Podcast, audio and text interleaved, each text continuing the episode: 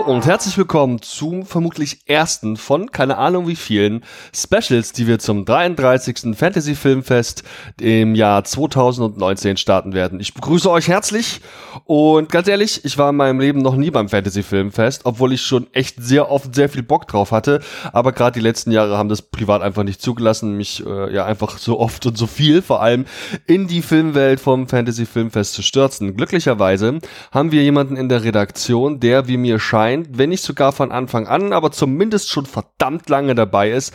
Moin, hallo und herzlich willkommen, Tilo. Hallo, Servus, hier ist der Tilo, der alte Schwede aus München. Sag mal, ist das, ist das richtig? Du bist so, so richtig Stammgast da, ne? Das ist korrekt, ja. Also jetzt nicht so lang, wie es es gibt, weil ähm, das Problem ist, ähm, das geht gar nicht. Und zwar wegen folgendem, ähm, ich sag mal, wegen äh, folgender Regel. Und zwar, ich habe es gesehen, mein ältestes Programmheft, was ich habe, ist von 91. Und das war wohl das Jahr, wo ich das erste Mal äh, beim Fantasy Filmfest war. Denn davor ging es nicht, denn da war ich noch nicht 18. Und Ach das so. Fantasy Filmfest ist arg äh, jugendgeschützt quasi. Also unter 18 darf man da gar nicht hin. Allererste Frage, weil ich glaube, das mache ich nämlich ständig falsch.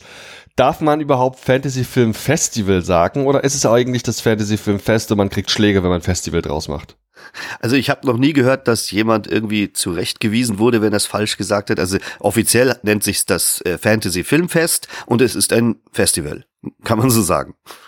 Okay, so geil. Also es ist ja ein Filmfestival und wenn ich schon was mitbekommen habe, dass die dann quasi so etappenweise in einer ganzen Menge Städten in Deutschland, ich glaube, dieses Jahr ist noch Berlin dazugekommen, ich glaube, das gab es vorher nicht, weiß ich nicht genau.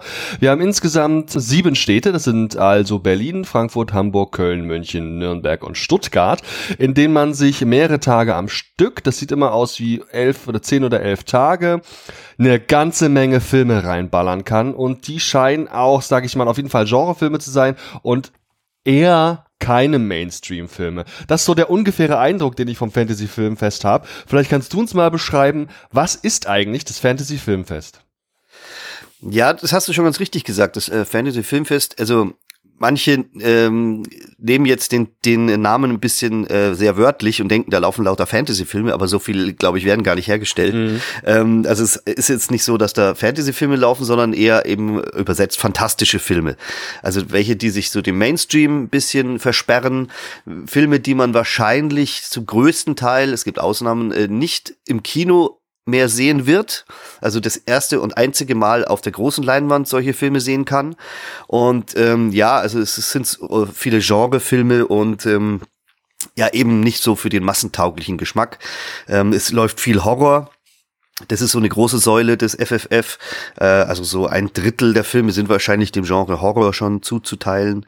Äh, Thriller natürlich auch, aber auch Arthouse-Filme, äh, Splatter-Komödien von mir aus, äh, Science-Fiction, wenn es denn mal was gibt. Äh, wie gesagt, Genrefilme, alles, was eben nicht so richtig Mainstream ist. Aber es ist interessant, dass du sagst, dass die meisten davon gar nicht regulär ins Kino kommen. Denn den Eindruck hatte ich jetzt so als Außenstehender irgendwie nicht. Ganz im Gegenteil. Ich habe relativ oft das Gefühl gehabt, gerade bei so Filmbesprechungen im nächsten halben Jahr nach dem Fest, ist es so, dass viele sagen, ach, den habe ich schon beim Fantasy Filmfest gesehen. Und das war so mein Eindruck. Aber scheinbar sind es dermaßen viele Filme, dass man das so gar nicht sagen kann, oder?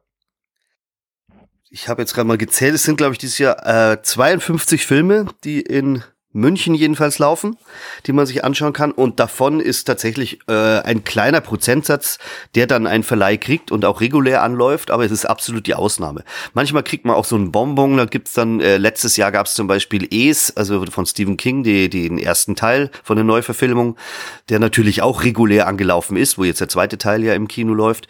Ähm, das ist dann so ein Bonbon, wo man sagt, ja okay, das, der läuft zwar dann regulär an, aber den kriegt ihr jetzt hier auf dem Fantasy Filmfest dazu quasi und und wenn man eine Dauerkarte hat, so wie ich, dann kann man das halt dann schön einfach mitnehmen.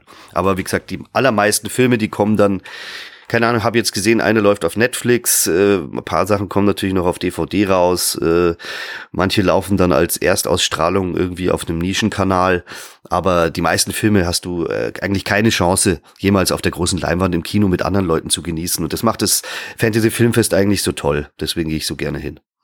Das klingt so, als wäre das vor allem eine Veranstaltung für Cineasten, Leute, die das Medium eben auch lieben, die aber eben auch so ein bisschen schockresistent sein müssen, gerade wenn es um Horror zum Beispiel geht. Völlig richtig. Also wenn du sagst, so für Cineasten, da ist ja eher das äh, Münchner Filmfest, was äh, fast immer nahtlos sich anschließt an das Fantasy Filmfest, äh, eher der Termin, wenn man eher so die gängigen Dramen mag, die Indie-Filme, vielleicht eben auch mehr so Arthouse-Sachen. Das sind Sachen, die, die laufen eher auf dem Münchner Filmfest, wo wirklich so Cineasten hingehen. Äh, Fantasy-Filmfest, das sind dann schon die Genre-Freaks. Es sind auch immer jedes Jahr fast die üblichen Verdächtigen, die man da sieht, die halt auch mal ein bisschen anders gekleidet sind und so, aber alles super liebe Leute, manchmal ein bisschen verschroben vielleicht, aber ähm, ja, man ist so ein bisschen unter sich und ja, also man muss schon ähm, das ist nicht für jedermann. Also es laufen da auch manchmal Filme, wo da viele Leute tatsächlich rauslaufen äh, bei der Hälfte oder oder nach zehn Minuten ähm, wie es damals bei ähm, Irreversible von Gaspar Noé war, der ja auch in Cannes, glaube ich, die Hälfte des Publikums zum äh, Rausgehen bewegt hat. Solche Sachen laufen eben auch da. Also auch manchmal Sachen, wo sie sagen, das ist jetzt kein schöner Film, wir können euch jetzt nicht mal viel Spaß wünschen, aber fanden den einfach formal interessant. Und dann weißt du so, uiuiui, jetzt kann aber was ganz Schönes auf dich zukommen. Und es sind manchmal schon echte Klopper dabei, wo ich auch, ich bin wirklich hart gesotten in der Hinsicht, aber wo es mir teilweise dann auch fast zu viel wurde. Was gab's denn so in den letzten Jahren, wenn du mal so zwei, drei rausfischen möchtest, an wirklich so persönlichen Highlights für dich? Oh, das ist sehr schwierig. Ich habe ich hab irgendwann mal aufgehört, ich habe sonst immer so eine Liste geführt und dann im Nachhinein noch, äh, was waren denn meine Highlights irgendwie so rausgestrichen. Aber das sind mittlerweile so viele Filme geworden, dass man da irgendwie äh, gar nicht hinterherkommt. Aber es waren so ein paar Sachen, für mich ein großes Highlight war zum Beispiel äh, Cabin Fever von Eli Roth, der Debütfilm. Mhm. Äh, den finde ich immer noch großartig, obwohl er so ein völlig unnötiges Remake bekommen hat. Ähm, da war auch Eli Roth mal, um einen anderen Film, den er produziert hat, zu promoten. Da habe ich sogar ein Autogramm von ihm auf einem Inglorious Bastards äh, DVD bekommen, cool. was ich ganz nett fand. Ähm, und solche Sachen. Also es sind auch Gäste manchmal da, die wirklich interessant sind, äh, die dann auch mal so ein Q&A nach dem Film machen, wo man die dann nach befragen kann, wie ist die Produktion gelaufen und so weiter und wie habt ihr denn das gemacht und so. Also sind da so ein paar Schmankerl auch oft dabei, dass da wirklich äh, nette Gäste da sind. In München leider oft weniger als jetzt zum Beispiel in Berlin, da, da gehen sie dann eher hin. Aber ähm, das kommt auf jeden Fall ähm, schon vor, dass man nach dem Film dann noch mit dem Regisseur, dem Produzenten oder dem Schauspieler äh, so, so eine Fragerunde machen kann. Das ist ja geil. Das ist ja gerade das, was ich denke ich, was ich immer sage, wenn das, das Film und Kino sich ein bisschen verändern muss. Meine ganz persönliche, subjektive Meinung ist ja, dass viele Filme nicht unbedingt im Kino gesehen werden müssen. Klar, jetzt darf man mich von links und rechts dafür auch verurteilen, aber meiner Meinung nach sind gerade kleine Filme dann im Kino besser aufgehoben, wenn man sie mit einem Event verstrickt. Das heißt also eine Kinotour oder eine anschließende Podiumsdiskussion mit zumindest Leuten, die thematisch was beizutragen haben. Ich finde, genau das sind die Momente, Momente, wo man eine Dokumentation oder vielleicht auch einen, sage ich mal, Arthouse-Film oder zumindest kleineren Indie-Film auch auf großer Leinwand, vor allem auch auf großer Leinwand zeigen kann. Nicht, dass man das grundsätzlich nicht auch könnte, aber das sind für mich vor allem die Punkte, wo ich das besonders spannend finde. Das ist also cool, dass es beim, beim, beim Filmfest dann auch der Fall ist. Wie sieht es aus? War das in den letzten Jahren schon immer so oder ist das mehr geworden oder vielleicht sogar weniger? Mit den Gästen meinst du jetzt? Ja. Ähm, kann ich jetzt gar nicht so sagen. Äh, hab da jetzt auch nicht so den Überblick, wie, wie oft, wie viele Gäste wo waren, weil ja auch mit okay, den verschiedenen okay, Städten immer verschiedene Leute sind. Ähm, es hat sich allerdings schon irgendwie verändert, das Fantasy-Filmfest. Also ich bin ja jetzt wirklich schon äh, ein Veteran, äh, seit äh, 91 da. Und ähm, es gab früher zum Beispiel auch so Retrospektiven, wo sie von einem Regisseur ähm, so Genrefilme gezeigt haben wie Lucio Fulci, also richtig so italienische Splatterfilme, die du halt sonst nie irgendwie im Kino gesehen hast, oder von Dario Argento, ähm, solche Sachen. Äh, sowas machen sie leider gar nicht mehr. Wir hatten auch früher wahnsinnig viele Weltpremieren. Wir waren teilweise die wirklich allerersten, die äh, den Film frisch vom Workprint gesehen haben. Hellraiser 3 war da so eine Highlight zum Geil. Beispiel. Und ähm, das war schon richtig toll. Und sowas gibt's heute einfach gar nicht mehr, weil ähm, allein die die ich weiß nicht, also äh, weil weil halt die die Welt sich auch so beschleunigt hat, ja, dass die Filme so schnell rauskommen und und äh, mhm. das gar nicht mehr so äh, sich Zeit nehmen lassen kann für so ein Festival. Echt ein Großteil der Filme, die man dort jetzt sieht, die sind tatsächlich dann schon ein Jahr alt Und äh, also wenn man im Nachspann sieht, dann sind die halt vom vorigen Jahr und äh, sowas gab es halt früher nicht. Da gab es halt wirklich Weltpremieren und Deutschlandpremieren äh, ohne Ende, aber da hat sich einfach, äh, ich sag mal, die Zeit geändert, äh, im Zuge der Digitalisierung natürlich auch, äh, dass es sowas nicht mehr gibt. Also das, das Fantasy Filmfest hat sich in der Hinsicht schon gewandelt. Es ähm, gab es früher auch in zwei Kinos gleichzeitig, wo man sich dann entscheiden musste, in welchen Film man geht, was immer ein bisschen doof war, weil man manchmal dann die Gurke erwischt hat und mhm. der tolle Film haben die anderen gesehen, also wenn man eine Dauerkarte hatte. Äh, und inzwischen haben sie das aber geändert, dass es nur noch in einem Kino läuft und man im Grunde alle Filme weglatzen kann und dadurch wurde das Festival auch ein bisschen länger. Jetzt muss man sich da immer schon fast Urlaub nehmen für. Du hattest jetzt Digitalisierung angesprochen als Grund dafür, dass die Filme nicht mehr so ganz tagesaktuell sind. Und ich kann das jetzt insofern bestätigen. Wir werden ja auch gleich nochmal aufs diesjährige Programm zu sprechen kommen. Ich habe ja umfangreich mit eigentlich allen relevanten Verleihs und Agenturen Kontakt und habe genau den Eindruck auch, dass die Filme teilweise schon auch wirklich ein bis teilweise sogar zwei Jahre schon auf dem Markt sind. Würdest du wirklich sagen, also liegt es jetzt an der Digitalisierung oder liegt es vielleicht auch einfach daran, dass das Fantasy Filmfest in einer großen Konkurrenz zu vielen, vielen, vielen anderen Festivals steht?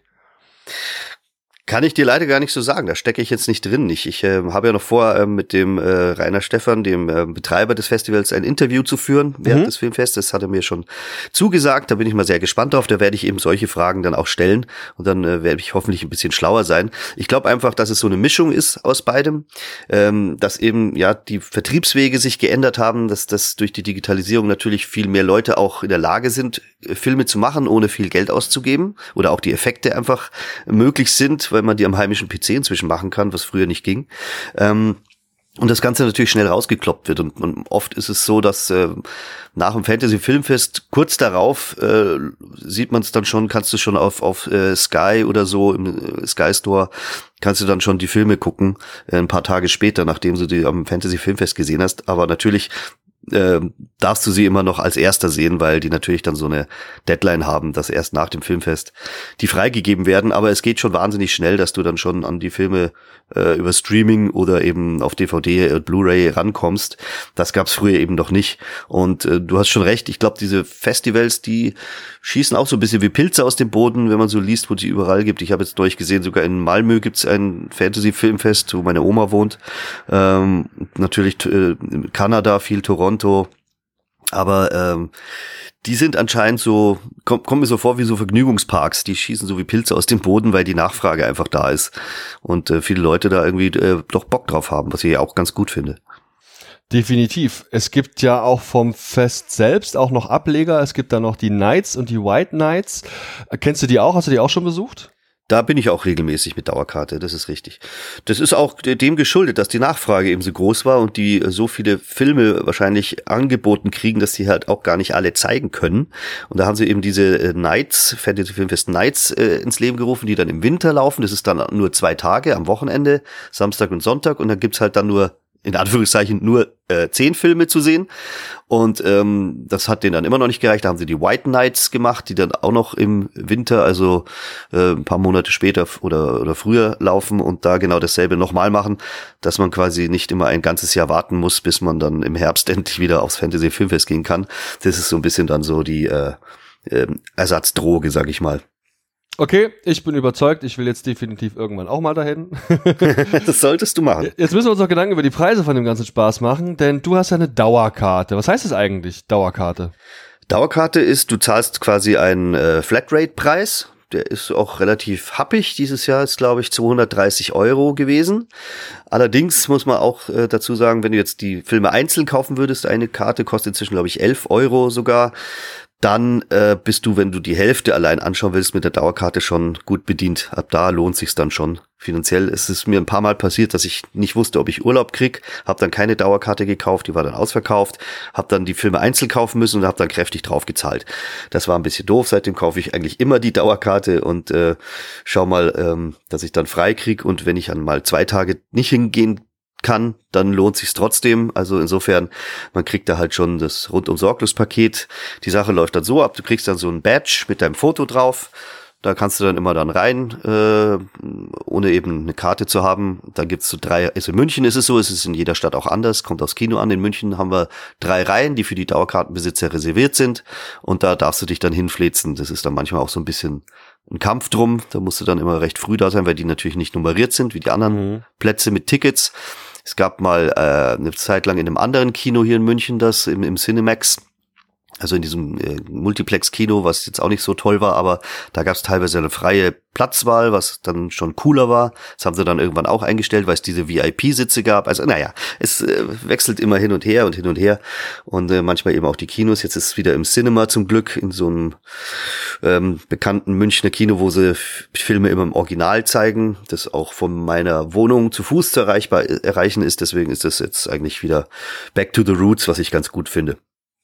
Okay, und die normalen Preise eben 11 Euro. Und dann setze ich mich da mit allen potenziellen Interessenten und Leuten, die Bock auf diese, sagen wir dann doch ja besonderen Filme haben, einfach normal ins Kino und genieße den Film wie bei jedem anderen auch, mit Popcorn und allem, was drum gehört. Und dann sitzen da auch Assis, die mich vollpöbeln und mit Popcorn bewerfen, oder ist es eigentlich eher schon so ein richtiges, gutes Publikum? Ähm, da kann ich mal den, den Rainer Stefan zitieren, der eben Betreiber des Festivals äh, und, und Gründer des Festivals. Der hat gesagt, die äh, Mitarbeiter vom, vom Kino, die lieben die Fantasy Filmfest Besucher, weil sie sind die saubersten von allen. also die normalen Besucher sind die Asis eher, die alles am Boden schmeißen und die Fantasy Filmfest Besucher, die räumen brav immer auf, die meisten jedenfalls. Okay, cool, alles klar. Also geht's man zählt in die Filme, man kann sich scheinbar inzwischen auch alle, wirklich alle Filme angucken. Das sind ja auch eine Menge, denn du hast jetzt von 52 Filmen gesprochen. Ich hatte in der Vorbereitung, bin ich auf 50 gekommen, aber gut, wer auch immer da jetzt mehr oder weniger ist. Nee, da ist eine Wiederholung auch dabei, das äh, habe ich jetzt ganz vergessen. Stimmt, manche Filme werden tatsächlich auch wiederholt, das sind ganz wenige. Ich glaube, dieses Jahr äh, eine oder zwei, vielleicht lag es daran, dass wir dann falsche Zahlen haben. Das kann sein. Wir werden jetzt natürlich nicht das gesamte Programm durchgehen, das ist sehr, sehr umfangreich und das sind ja wie gesagt mit 50 Filmen nun auch nicht wenige, ja einfach äh, Highlights dabei. Wir können natürlich trotzdem mal gucken, was wir äh, zumindest mal ganz kurz ansprechen möchten. Ich würde einfach nur so auf mich auf drei Filme oder so, einfach mal ganz kurz. Die kannst du dir auch völlig frei auswählen. Es gibt ja glaube ich so Eröffnungsfilme, Highlightfilme.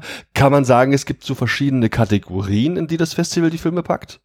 Das ist richtig. Ähm, es wird also nicht so bunt durcheinander gewürfelt. Es gibt, ähm, es gibt äh, den Eröffnungsfilm natürlich, The Lodge dieses Jahr. Dann gibt es das sogenannte Centerpiece, was quasi so äh, das Bergfest ist in der Mitte des Festivals und dann natürlich ein Abschlussfilm.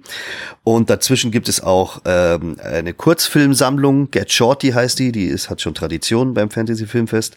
Und es gibt äh, auch Awards. Es gibt also auch bei den Kurzfilmen kannst du einen Kurzfilm krönen, der für dich am besten war. Und dann gibt es den sogenannten Fresh Blood Award, wo Debütfilme, also von Regisseuren, die das erste Mal einen Film gemacht haben, ähm, ausgezeichnet werden können. Und der beste Fresh Blood Award kriegt dann, glaube ich, 5000 Euro sogar, ist er dotiert. Also da gibt schon so einige äh, Kategorien. Früher gab es noch mehr. Da gab es irgendwie Asia-Sachen, also Asia-Filme, die hatten dann irgend so Titel und, und früher ging auch das Festival länger, was die Zeiten betreffen. Inzwischen sind die letzten Filme, äh, das ist am Montag, der läuft um 23 Uhr. Früher gab es sogar um halb eins dann noch Filme, das wird dann Midnight Madness genannt. Da kamen dann so Splatter-Filme meistens eher, die härteren Sachen. Äh, inzwischen gibt's das leider auch nicht mehr, weil man wegen äh, Lärmschutz und so früher auf, aufhören muss. Dafür laufen dann die Filme auch ein bisschen früher und teilweise um zwölf dann schon. Also man hat dann an manchen Tagen äh, sechs Filme am Tag, sonst meistens so um die fünf. Das geht schon auch ziemlich auf Sitzfleisch, so ist es mhm. nicht. Ähm, Klingt aber, Arbeit auf jeden Fall, ne? Ja, ja, es, also man ist dann teilweise immer wieder froh, wenn es vorbei ist, aber sobald dann es ein Tag vorbei ist, äh, freut man sich schon aufs nächste. Das ist irgendwie so ganz, ganz äh, perplex irgendwie dann wieder. Aber ähm, ja, also so, wie gesagt, früher gab es mehr so Kategorien, diese ähm, diese, diese Regisseure, die da gefeatured wurden zum Beispiel oder auch so Double Features, sowas gibt's leider nicht mehr so. Es gibt eben diese Fresh Blood Awards und äh, Centerpiece und äh, Eröffnungsfilm und Abschlussfilm und das war's dann im Großen und Ganzen und man hat jetzt äh, sich nicht mehr so die Mühe gemacht, da irgendwelche Kategorien sich auszudenken, wo irgendwelche Filme reinpassen könnten. Aber gut, äh, wolltest du über spezielle Filme sprechen? Es ist nun so, dass ich früher als eben ähm, immer noch, äh, das sind zwei Kinos waren äh, und, und zwei Filme gegeneinander gelaufen sind. Da habe ich mir natürlich immer ganz genau die Beschreibung der Filme an äh, durchgelesen und geschaut, wo gehe ich denn hin, weil man muss sich ja so einen Schlachtplan machen, äh, wo man hin ist und da musste man immer Kinos wechseln und schauen, dass man rechtzeitig zu dem nächsten Film kommt. Ähm, das mache ich nicht mehr, seit äh, es nur noch in einem Kino läuft und ich schaue auch keine Trailer und nichts, weil ich mit einer Dauerkarte mich einfach nur reinsetzen kann und überraschen lassen kann. Und das ist super, weil du teilweise hast keine Ahnung, aus welchem Land des, der Film kommt, was für eine Sprache gesprochen wird, worum es da geht. Und teilweise saß ich dann drin und dann dachte ich, oh, das ist jetzt so ein Gangsterfilm und dann wurde es dann plötzlich ein Zombiefilm und so. Also da sind schon tolle Sachen passiert. Und ähm, deswegen ist es für mich eher so eine Wundertüte und ich habe mich jetzt ehrlich gesagt gar nicht so richtig informiert über die Filme. Es gibt natürlich ein paar Sachen, da weiß man schon was. Ähm, zum Beispiel dieser äh, 74 Meters, äh, nee, 47 Meters Down on Cage. Das ist ja die Fortsetzung von diesem 46 Meters Down, glaube ich, hieß der dann noch, mit diesen High Käfig, wo Mädels unter Wasser sind, Ding, genau. Mhm. Den habe ich damals auch gesehen, war ganz nett, hat mir gut gefallen, werde ich also gerne die Fortsetzung mir anschauen. Dann was ich sehr interessant finde, könnte dieses Hotel Mumbai werden, wo es, äh, glaube ich, um diesen Terroranschlag in Indien geht, in diesem Hotel, wo viele, viele äh, umgekommen sind, auch Deutsche dabei waren. Das ist mhm. wahrscheinlich ein ziemlich harter Film. Und äh, Scary Stories to Tell in the Dark ist der Abschlussfilm, der auch regulär anlaufen wird, wenn ich mich nicht irre. Ähm, den bin ich mal gespannt. Und Three from Hell natürlich der neue Rob Zombie-Film, der die Trilogie mit den, naja, äh, Devil's Rejects quasi fortsetzen wird. Den bin ich auch schon gespannt. Okay, cool. Das sind ja vor allem jetzt auch die großen Namen gewesen, die du da angesprochen hattest. Da gibt's ja immer auch so, also du hast jetzt von einem Abschlussfilm gesprochen, aber es gibt ja irgendwie auch äh, Film in der Mitte und es gibt auch Beginnfilme oder so. Wie, wie ist das? Liegt dann da immer so ein besonderer, ja, so, ein so ein Highlight auf, auf einem Film, den die jetzt besonders irgendwie in den Vordergrund kehren wollen? Weißt du, wie das ist? Äh, du meinst jetzt, was jetzt Abschluss und, und Eröffnungsfilme Ja, genau. Betrifft? Das wird irgendwie ausgewählt und scheint ja dann letztlich irgendwie so eine Art Rahmen oder sowas zu bilden. Also ich ja, weiß nicht genau, welcher das ist. Ich glaube, Rabid war irgendwo dabei. Bliss ist, glaube ich, auch so ein Film, der irgendwo eins von beiden darstellt. Da äh, weißt du nicht zufällig mehr zu. Äh, wüsste jetzt nicht, ob die, genau, also Rabbit ist ja auch ein Remake vom David Cronenberg-Film, der ähm, aus den 70ern, glaube ich, ist, der aber auch äh, sehr schön ist. Der läuft aber 18 Uhr am vorletzten Tag, also mittendrin. Mhm. Die haben also keine spezielle Stellung bekommen. Ähm, wie gesagt, es gibt halt da nur den Eröffnungsfilm und den Abschlussfilm und das, ich weiß gar nicht, ob es das Centerpiece überhaupt auch noch gibt. Ich, sehe das jetzt gar nicht. doch, doch, Centerpiece ist Little Joe, den werden wir definitiv ist Little Joe? besprechen, ja. ah, okay. Der wurde uns vom Verleih schon vorab zur Verfügung gestellt. Den ah, da. Scary Stories Uhr. werden wir leider nicht besprechen können, beziehungsweise ah, nicht steht's. früher, vorher besprechen können. Im Nachgang zum Fest wird es noch einige Besprechungen bei uns geben. Mhm. Jo, genau. Okay. Ja, also die, die Eröffnungsfilme, die haben ja schon immer so einen besonderen Status gehabt, auch die äh, Abschlussfilme, was allerdings öfters auch ein bisschen zu Unmut geführt hat bei den äh, Zuschauern, weil die da anderer Meinung waren und gemeint haben, das ist jetzt kein Film, der eines Eröffnungsfilms des FFF würdig ist und äh, umgekehrt. äh, also da, äh, also ich sag mal, früher, da konnte man immer von ausgehen, dass es wirklich ein Knaller war, so die Eröffnungsfilme, aber es waren halt auch ein paar äh, große Enttäuschungen dabei. Das ist ja alles immer sehr subjektiv natürlich und mhm. äh, es gibt leider auch so ein bisschen einen Bruch zwischen manchen Zuschauern und den Betreibern des FFF, die ähm, gerne so lieber Richtung Arthouse schwenken und die äh, Splatter-Fans das natürlich anders sehen und so. Deswegen äh, ist da schon so ein gewisser Graben leider entstanden weil man es natürlich nicht allen recht machen kann. Aber äh, im Grunde ist, ist, ist ja so viel geboten, dass für jeden was dabei ist, sage ich mal. Aber mhm. man kann es natürlich nicht jedem, jedem recht machen. Und ich sag mal, wenn ich mir jetzt wirklich da alle Filme antun würde mit Dauerkarte, sind natürlich wahrscheinlich mindestens zehn dabei, mit denen ich nichts anfangen kann, weil es einfach nicht mein Ding ist. Es ist halt immer eine subjektive Kiste mit Filmen. Und da macht natürlich so ein Filmfest natürlich äh, keine Ausnahme weil, wie gesagt, es ist ja jetzt nicht so wahnsinnig homogen, dass du jetzt nur irgendwie Splatterfilme hast oder nur irgendwie Arthouse-Dramen hast, sondern es ist halt wirklich ein buntes Bouquet, äh, sehr gemischt und äh, von Sachen zum Lachen bis über ganz äh, todtraurige Sachen, ähm, ja, ist das Spektrum eigentlich sehr weit gefächert. Ja, sau cool. Verlässt du Filme auch, wenn sie dir nicht gefallen? Gehst du dann aus dem Saal? Äh, es ist mir sehr selten passiert. Es ist mir einmal tatsächlich bei einem Abschlussfilm passiert, der mir zu verkopft war. Das war so ein The Science of Sleep hieß der. Ähm, ich glaube, ein spanischer Film oder ein französischer, keine Ahnung, weiß nicht mehr. Ähm, das war mir einfach zu verspult und ich war auch schon ein bisschen angetrunken und wollte einfach nur noch heim. dann bin ich dann raus, aber es ist die, äh, es ist eher die Ausnahme, sag ich mal. Ja. Okay. Aber inzwischen bin ich da ein bisschen, ich sag mal, äh, ja, ein bisschen rabiater geworden. Früher habe ich es äh, einfach durchgesessen also, oder ausgesessen und inzwischen denke ich mir, äh, das ist mir jetzt um die Lebenszeit doch zu schade, ich gehe lieber was essen. Ja. Sehr gut. Muss man ja auch machen, darf man nicht vergessen. Das ist so ein Problem beim Fantasy-Film ja. übrigens mit Dauerkarte, die Verpflegung, ja. Also ähm, gerade kommt auf an, welchem äh, Kino du bist, äh, hast du entweder Möglichkeiten der Verpflegung zwischen den Filmen. Manchmal hast du auch wirklich nur zehn Minuten zwischen den Filmen. Ähm, also da muss man sich schon als Dauerkartenbesitzer mit Beefy und sonstigen Sachen eindecken, damit man manchmal äh, noch was zu beißen hat. Also das ist äh, tatsächlich, ähm, ja, das ist für Experten. Also da nochmal ein Geheimtipp an der Stelle von einem Profi, der es nicht, der es besser weiß auf jeden Fall. Vielleicht auch noch ein Verbesserungsvorschlag fürs Festival, das Catering zu optimieren. Vielleicht so generell zum Schluss, weil ich denke, dass wir jetzt schon hier auch die wesentlichen Punkte alle angesprochen haben, würden mich deine Erwartungen für dieses Jahr einfach noch interessieren. Auf äh, nicht unbedingt, was du hast jetzt einzelnen Filmen so Bock, aber was erwartest du einfach von diesem Filmfestival, auch wenn das vielleicht dieselben Erwartungen sind, wie du so bei jedem Jahr hast? naja, äh, wie gesagt, ich habe jetzt nichts durchgelesen von den äh, Filmen, die Beschreibung. Ich äh, habe aber natürlich, wenn man auf der äh, Homepage äh, rumklickt, sieht man natürlich auch so die Screenshots von den Filmen und ähm, die Titel sagen einem teilweise ja eh schon was, weil man äh, davon schon was gehört hat.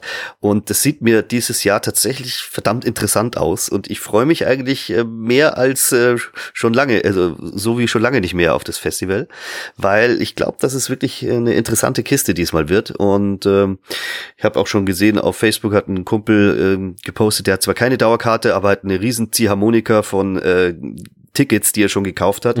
Also der sich auch einige Filme antun wird. Und ähm, freue ich mich natürlich auch, die wiederzusehen. Es sind manchmal Leute, die sehe ich tatsächlich nur dreimal im Jahr, immer beim Fantasy Filmfest und den, den Nights und den White Nights. das ist ganz komisch. Aber das ist dann, dann immer auch ganz witzig, wenn man sich da mal wieder trifft. Und äh, ja, also ich äh, freue mich einfach auf die Filme und mich da unterhalten zu lassen und das Flair zu genießen. Das ist eine ganz besondere Atmosphäre da während des Filmfestivals, weil du halt, wie gesagt, auch immer dieselben, äh, fast immer dieselben Leute äh, siehst und so und dann ähm, ratscht man wieder und, und äh, gibt einem Tipps und so weiter. Und äh, ja, es ist einfach eine Mischung aus den, den Filmen, die Atmosphäre und ähm, ja, einfach dem Spaß dabei zu sein. Und ähm, das macht es eigentlich aus. Und deswegen freue ich mich eigentlich schon wie ein Schnitzel drauf. Und diese Freude merkt man dir an. Vielen, vielen Dank, dass du dir heute die Zeit genommen hast, mit uns da so ein bisschen drüber zu plaudern, uns das Festival oder das Fest Verzeihung, ja, mal vorzustellen und da eben auch mal so ein bisschen ins Detail zu gehen, was einen da so erwartet. Wenn man das vielleicht nicht gewohnt ist und Fest bzw. Festivals mehr so von Musikbands kennt, das ist ja dann schon noch mal was anderes. Auch da bist du Experte, das weiß ich, aber das müssen wir zur späteren Zeit mal ansprechen. Das gehört nicht hierher. genau. Und ähm, jo, vielen, vielen Dank und ich bin gespannt auch, wie dann deine einzelnen Reviews oder eben auch das Feedback zu einzelnen Filmen im Anschluss ans Fest dann aussehen wird. Vielen Dank. Genau. Und freut euch auf das Interview. Ich glaube, das wird auch sehr interessant, weil ich da wahrscheinlich wahrscheinlich auch ein paar Sachen erfahren werde, die ich noch nicht äh, wusste über das FFF, obwohl ich ja schon Veteran bin quasi. Auf das freuen wir uns wirklich sehr. Das kommt dann bei einem der anderen Specials vorn mit dran. Vielen Dank und bis zum nächsten Mal. Ciao. Gerne. Ciao. Hallo, äh, hier sind der Steffen und Kati von Videomitschnitt. Und Nerd, Nerd, Nerd. Und Nerd, Nerd, Nerd. Und dem König der Podcasts. Und noch ein paar anderen Sachen. Und auch dem Titelstammtisch den Filmkritiken. Richtig. Und für diesen hat der Steffen wieder einen Film geguckt.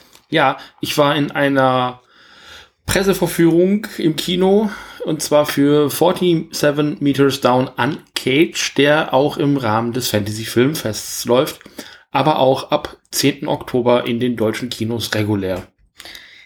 Genau. Der Film sagt zwar, dass es um Tiefe geht, aber wir beide wissen, es geht um mehr als nur die Tiefsee. Es geht um Haie. Es geht um Haie. Es ist ein Haifilm, ja. Genau. Lass mich dir die erste Frage dazu stellen. Bitte. Wie stehst du zu Haifilmen? Ich habe, also man, man, will das gar nicht meinen. Ich mache ja einen Godzilla oder Kaiju-Film-Podcast. Mhm. Ähm, ich habe eine Handvoll Haifilme gesehen äh, und eben auch so die Creme de la Creme, nämlich diese Sharknado-Filme, also ganz stark dazu. Äh, auch noch andere Vertreter. Also ich bin ein ein, ich würde sagen, Monsterfilm-Konnoisseur, aber das Haifilm-Genre ist mir noch etwas äh, unbekannt. Du hast aber durchaus ein paar Vergleichsgrößen. Die ich, ha ich habe Vergleichsgrößen, das wird auch gleich zur Sprache kommen, ja. Ja, genau, sehr gut.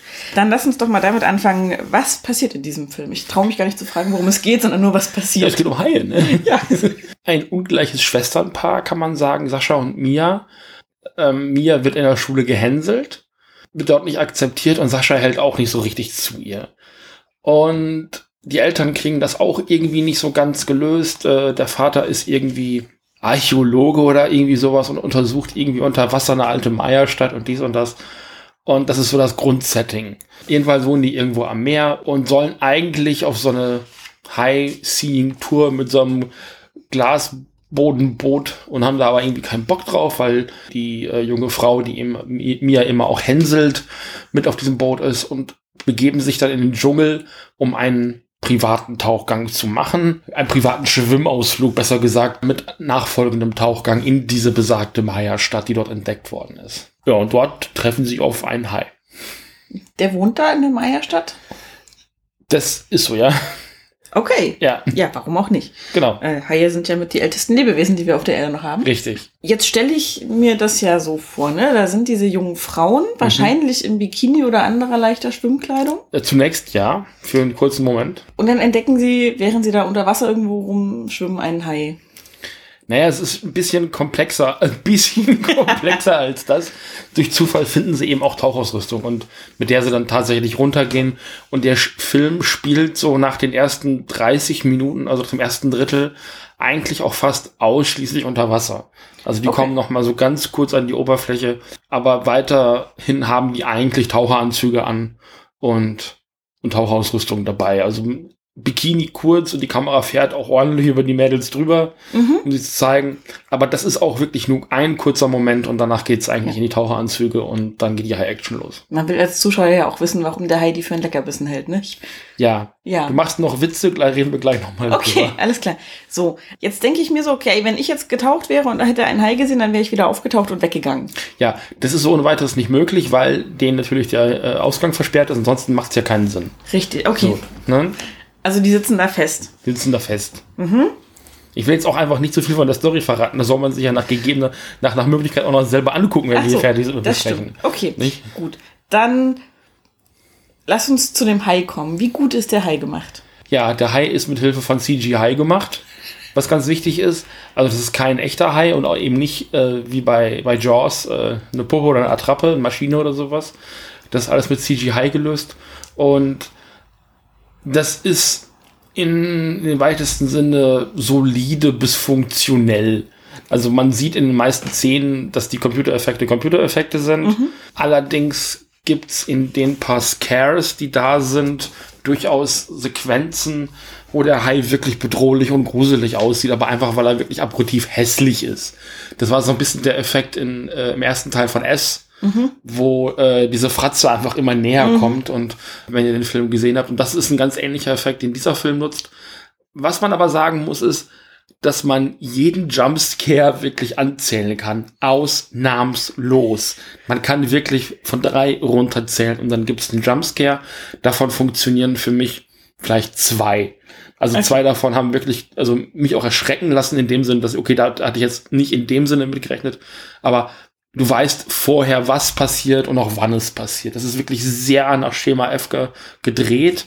Und was dem leider auch so ein bisschen in die Parade fährt, ist, der Film ist unter Wasser gedreht oder zumindest im Wasser gedreht. Man sieht oft nicht wirklich, was passiert. Das ist immer sehr ärgerlich. Also es wird alles eher so angedeutet. So ein bisschen wie in den frühen Schwarz-Weiß-Filmen mit den Nachtszenen, oder? So klingt das gerade, so wo du einfach so Bewegungen siehst, aber nichts Genaues richtig. Ja, also man, man, muss sich das im Kopf dazu denken. Ich hätte mir tatsächlich für den Film ein bisschen mehr Splatter gewünscht. Mhm. Das bietet der Film nicht. Und es braucht auch locker eine Stunde, bis so dieses Geknusper anfängt. Also man muss sich wirklich ein bisschen auch durchquälen, bis der oder die Haie, man weiß es nicht, wirklich anfangen, die Gruppe auch deutlich zu dezimieren. Okay. Und dann ist es oft auch ein bisschen unspektakulär, möchte ich mal sagen. Ich verstehe. Das heißt, der Spannungsbogen ist jetzt nicht so ein ganz großer. Der, der Spannungsbogen zieht sich, glaube ich, eher aus dem Faktor, dass man zuschauen möchte, wie die Damen das schaffen, also mhm. da rauszukommen, weil der Hai jetzt schon ein Problem ist, Aber man weiß ja, dass es in den Filmen Überlebende gibt. Mhm. Wie viele lasse ich jetzt mal offen und wen. Mhm. Und dann ist es halt nur noch eine Frage, wie, wie sie da durchkommen. Und was am Ende dann dazu führt, dass sie den Hai besiegen.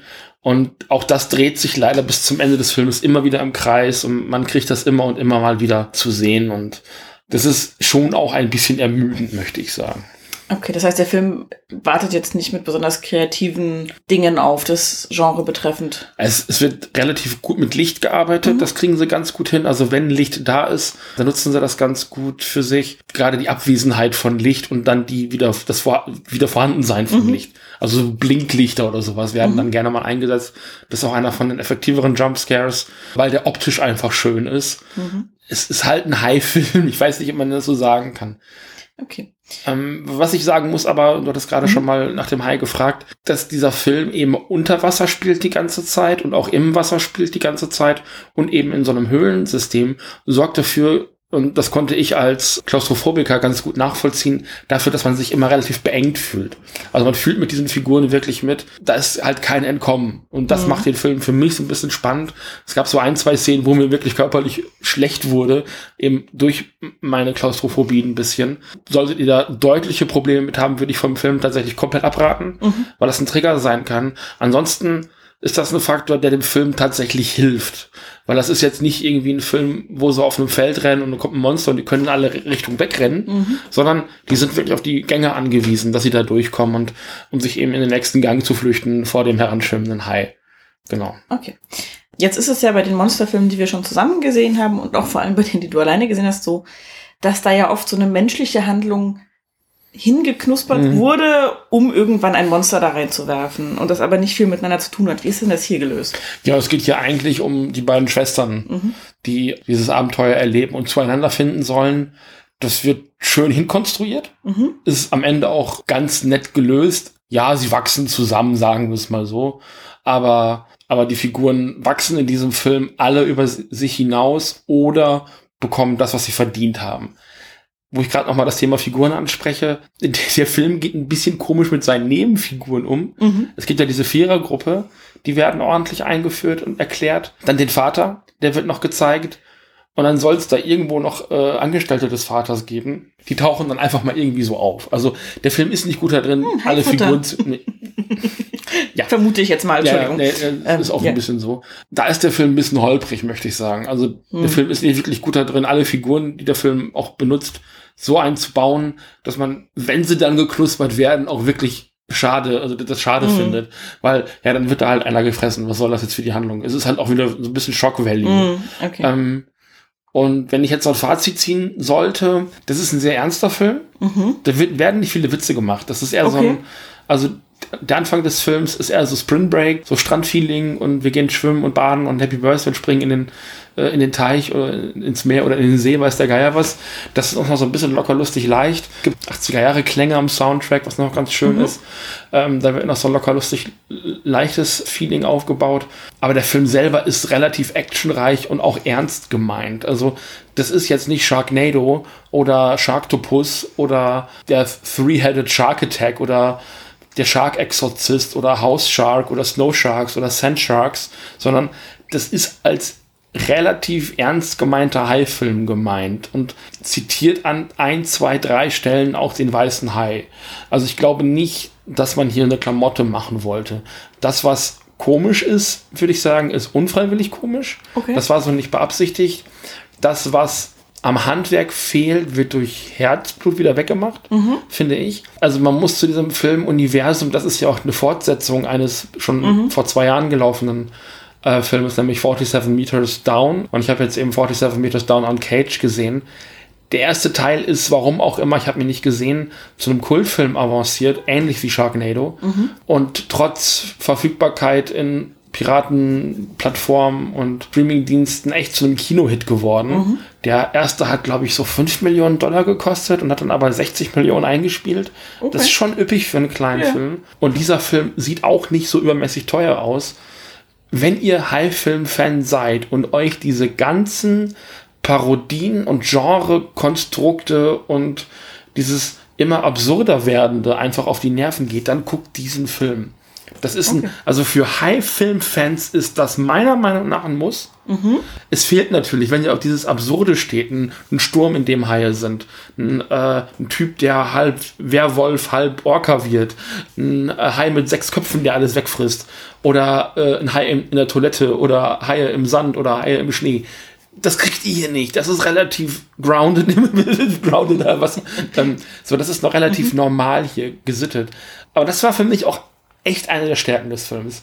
So, dass dabei am Ende so für den normalen Filmfan nicht besonders viel übrig bleibt, wenn man so jetzt wirklich einen, einen solide gemachten Horrorfilm sucht, der auch noch mal ein bisschen Witz hat oder sowas. So, das kann ich nachvollziehen. Aber für High-Film-Fans ist dieser Film ein absolutes Must-See. Okay, Da das bleibe ich bei. Gar nicht so schlecht. Nee. Äh, hast du noch ein Wort zu den Darstellenden? Eine Darstellerin ist mir aufgefallen, die spielt auch eine der Hauptrollen, nämlich die Sascha wird gespielt von der Tochter von Jamie Foxx, was ich ganz spannend finde. Eine der Töchter von Sylvester Stallone spielt eine Nebenrolle. Die sieht man Okay. aber nicht lange. Mir war vorhin aufgefallen im Pressematerial, da war eine Darstellerin. Genau, die äh, die Hauptrolle in die Bücherdiebin hatte, was ja jetzt diametral einem High-Film gegenübersteht, würde ich sagen. Die einen sagen so, die anderen so. Ja, bekommen die denn was zu tun? Können die zeigen, was sie können? Die Sophie Nellis, das ist die Mia. Und dann hast du Corinne Fox, die Tochter von Jamie Foxx. Die bringen das ganz gut rüber. Also auch dieses Zerwürfnis der beiden, ähm, eben die Eltern, die zusammengekommen sind. Dann auch so dieses, das ist gar nicht meine Schwester, dass die eine sich für die andere schämt und sowas. Das ist schon ganz interessant gelöst. Und dann wird natürlich auch viel geschrien. Also wenn ihr halt einen Horrorfilm sehen wollt, wo die Frauen schon ordentlich schreien und euch das gefällt, das kriegt ihr hier auch. Also dieses, dieses, es gibt ja so diese Scream, Scream Queens. Da haben die hier alle Chancen auf äh, einen der vorderen Plätze. Da wird ordentlich geschrien. Und ja, also wie gesagt, das ist jetzt kein Meisterwerk der, der, der Cinematografie. Und auch auf der Deutungsebene lässt er ordentlich was zu wünschen übrig. Aber ich fand ihn bedrückend und beklemmend inszeniert. Die Action war in Ordnung. Für einen kleinen Film waren die, war das äh, CGI okay. Ja, also, also wenn ich jetzt ein High-Film-Fan wäre, dann würde ich mir den gucken. Absolut. Okay. Damit haben wir im Prinzip ja auch schon deine Empfehlung. Das ja, ja genau. Genau. Was ich noch äh, schön finde, ist, dass man den ersten Teil nicht gesehen haben muss. Das muss man noch dazu sagen. Der ist also komplett eigenständig. Ich weiß auch nicht, ob ich jetzt diesen ersten Teil sehen möchte, weil ich habe mal vor vielen, vielen Jahren den ersten Paranormal Activity gesehen, der für ein paar 10.000 Dollar äh, hergestellt worden ist. Also je kleiner so ein Film wird und je günstiger, desto schäbiger sieht er auch aus. Und man braucht schon ein bisschen CGI, um das vernünftig darzustellen. Und ich weiß nicht, wie viel CGI man für 5, von, äh, nee, für 5 Millionen Dollar kriegt. Ja, das, Das weiß ich gerade nicht. hm, kann ich dir auch nicht sagen. Da bin ich zu sehr auf der konsumierenden Seite. Also, wie gesagt, Von Filmen. ähm, ist jetzt auch nichts, wo ich sagen würde, guckt euch den ersten mal an, wenn euch das interessiert, weil ich kann nicht sagen, wie der ist. Der zweite Teil hat aber jetzt auch nicht großartig Lust auf den ersten gemacht. Wie gesagt, weil es auch komplett eigenständig ist. Hast du denn den, das Gefühl, dass der im Kino nochmal anders besser wirkt, als er auf dem Fernseher wirken würde? Ich würde ihn im Kino gucken tatsächlich, weil ich glaube, auf einem großen Fernseher wirkt er schon ganz gut. Aber dieses Klaustrophobische wirkt, glaube ich, noch mal besser, wenn das Bild groß ist. Weil ansonsten hast du ja eh alles in einem kleinen Fernseher. Und es gibt halt ein paar ganz schöne Landschaftsaufnahmen. Das ist so ein bisschen so dieses Discovery Channel Argument.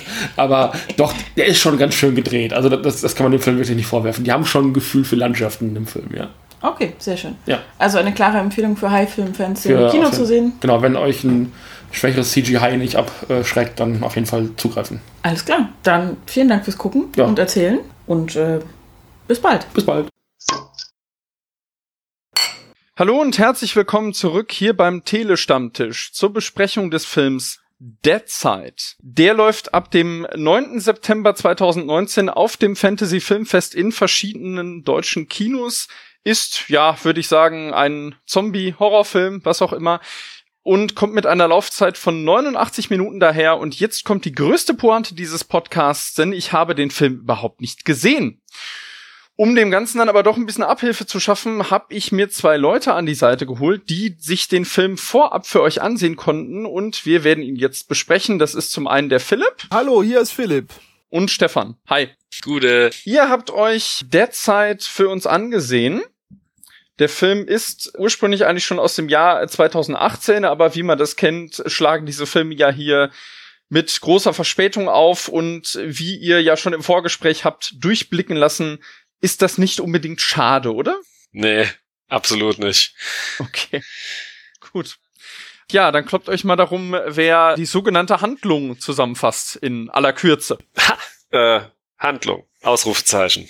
Fertig. Okay. Also es ist nicht wirklich viel. Ähm, also es, im, im Grunde geht es darum, da ist, ist ein äh, junger Mann, der wacht halb blind in einem Krankenwagen auf. Ähm, stellt dann irgendwie fest, die Zombie-Apokalypse ist aufgebrochen, ähm, trifft dann eine hochschwangere äh, Polizistin. Das ist aber auch nicht weiter relevant, außer dass man sich fragt, in welchem Land schickt man denn bitte hochschwangere Polizeifrauen in den Außendienst? okay. Naja, ich meine, die Frauen dürfen ja selbst entscheiden, wie lange sie arbeiten wollen, wenn sie schwanger sind.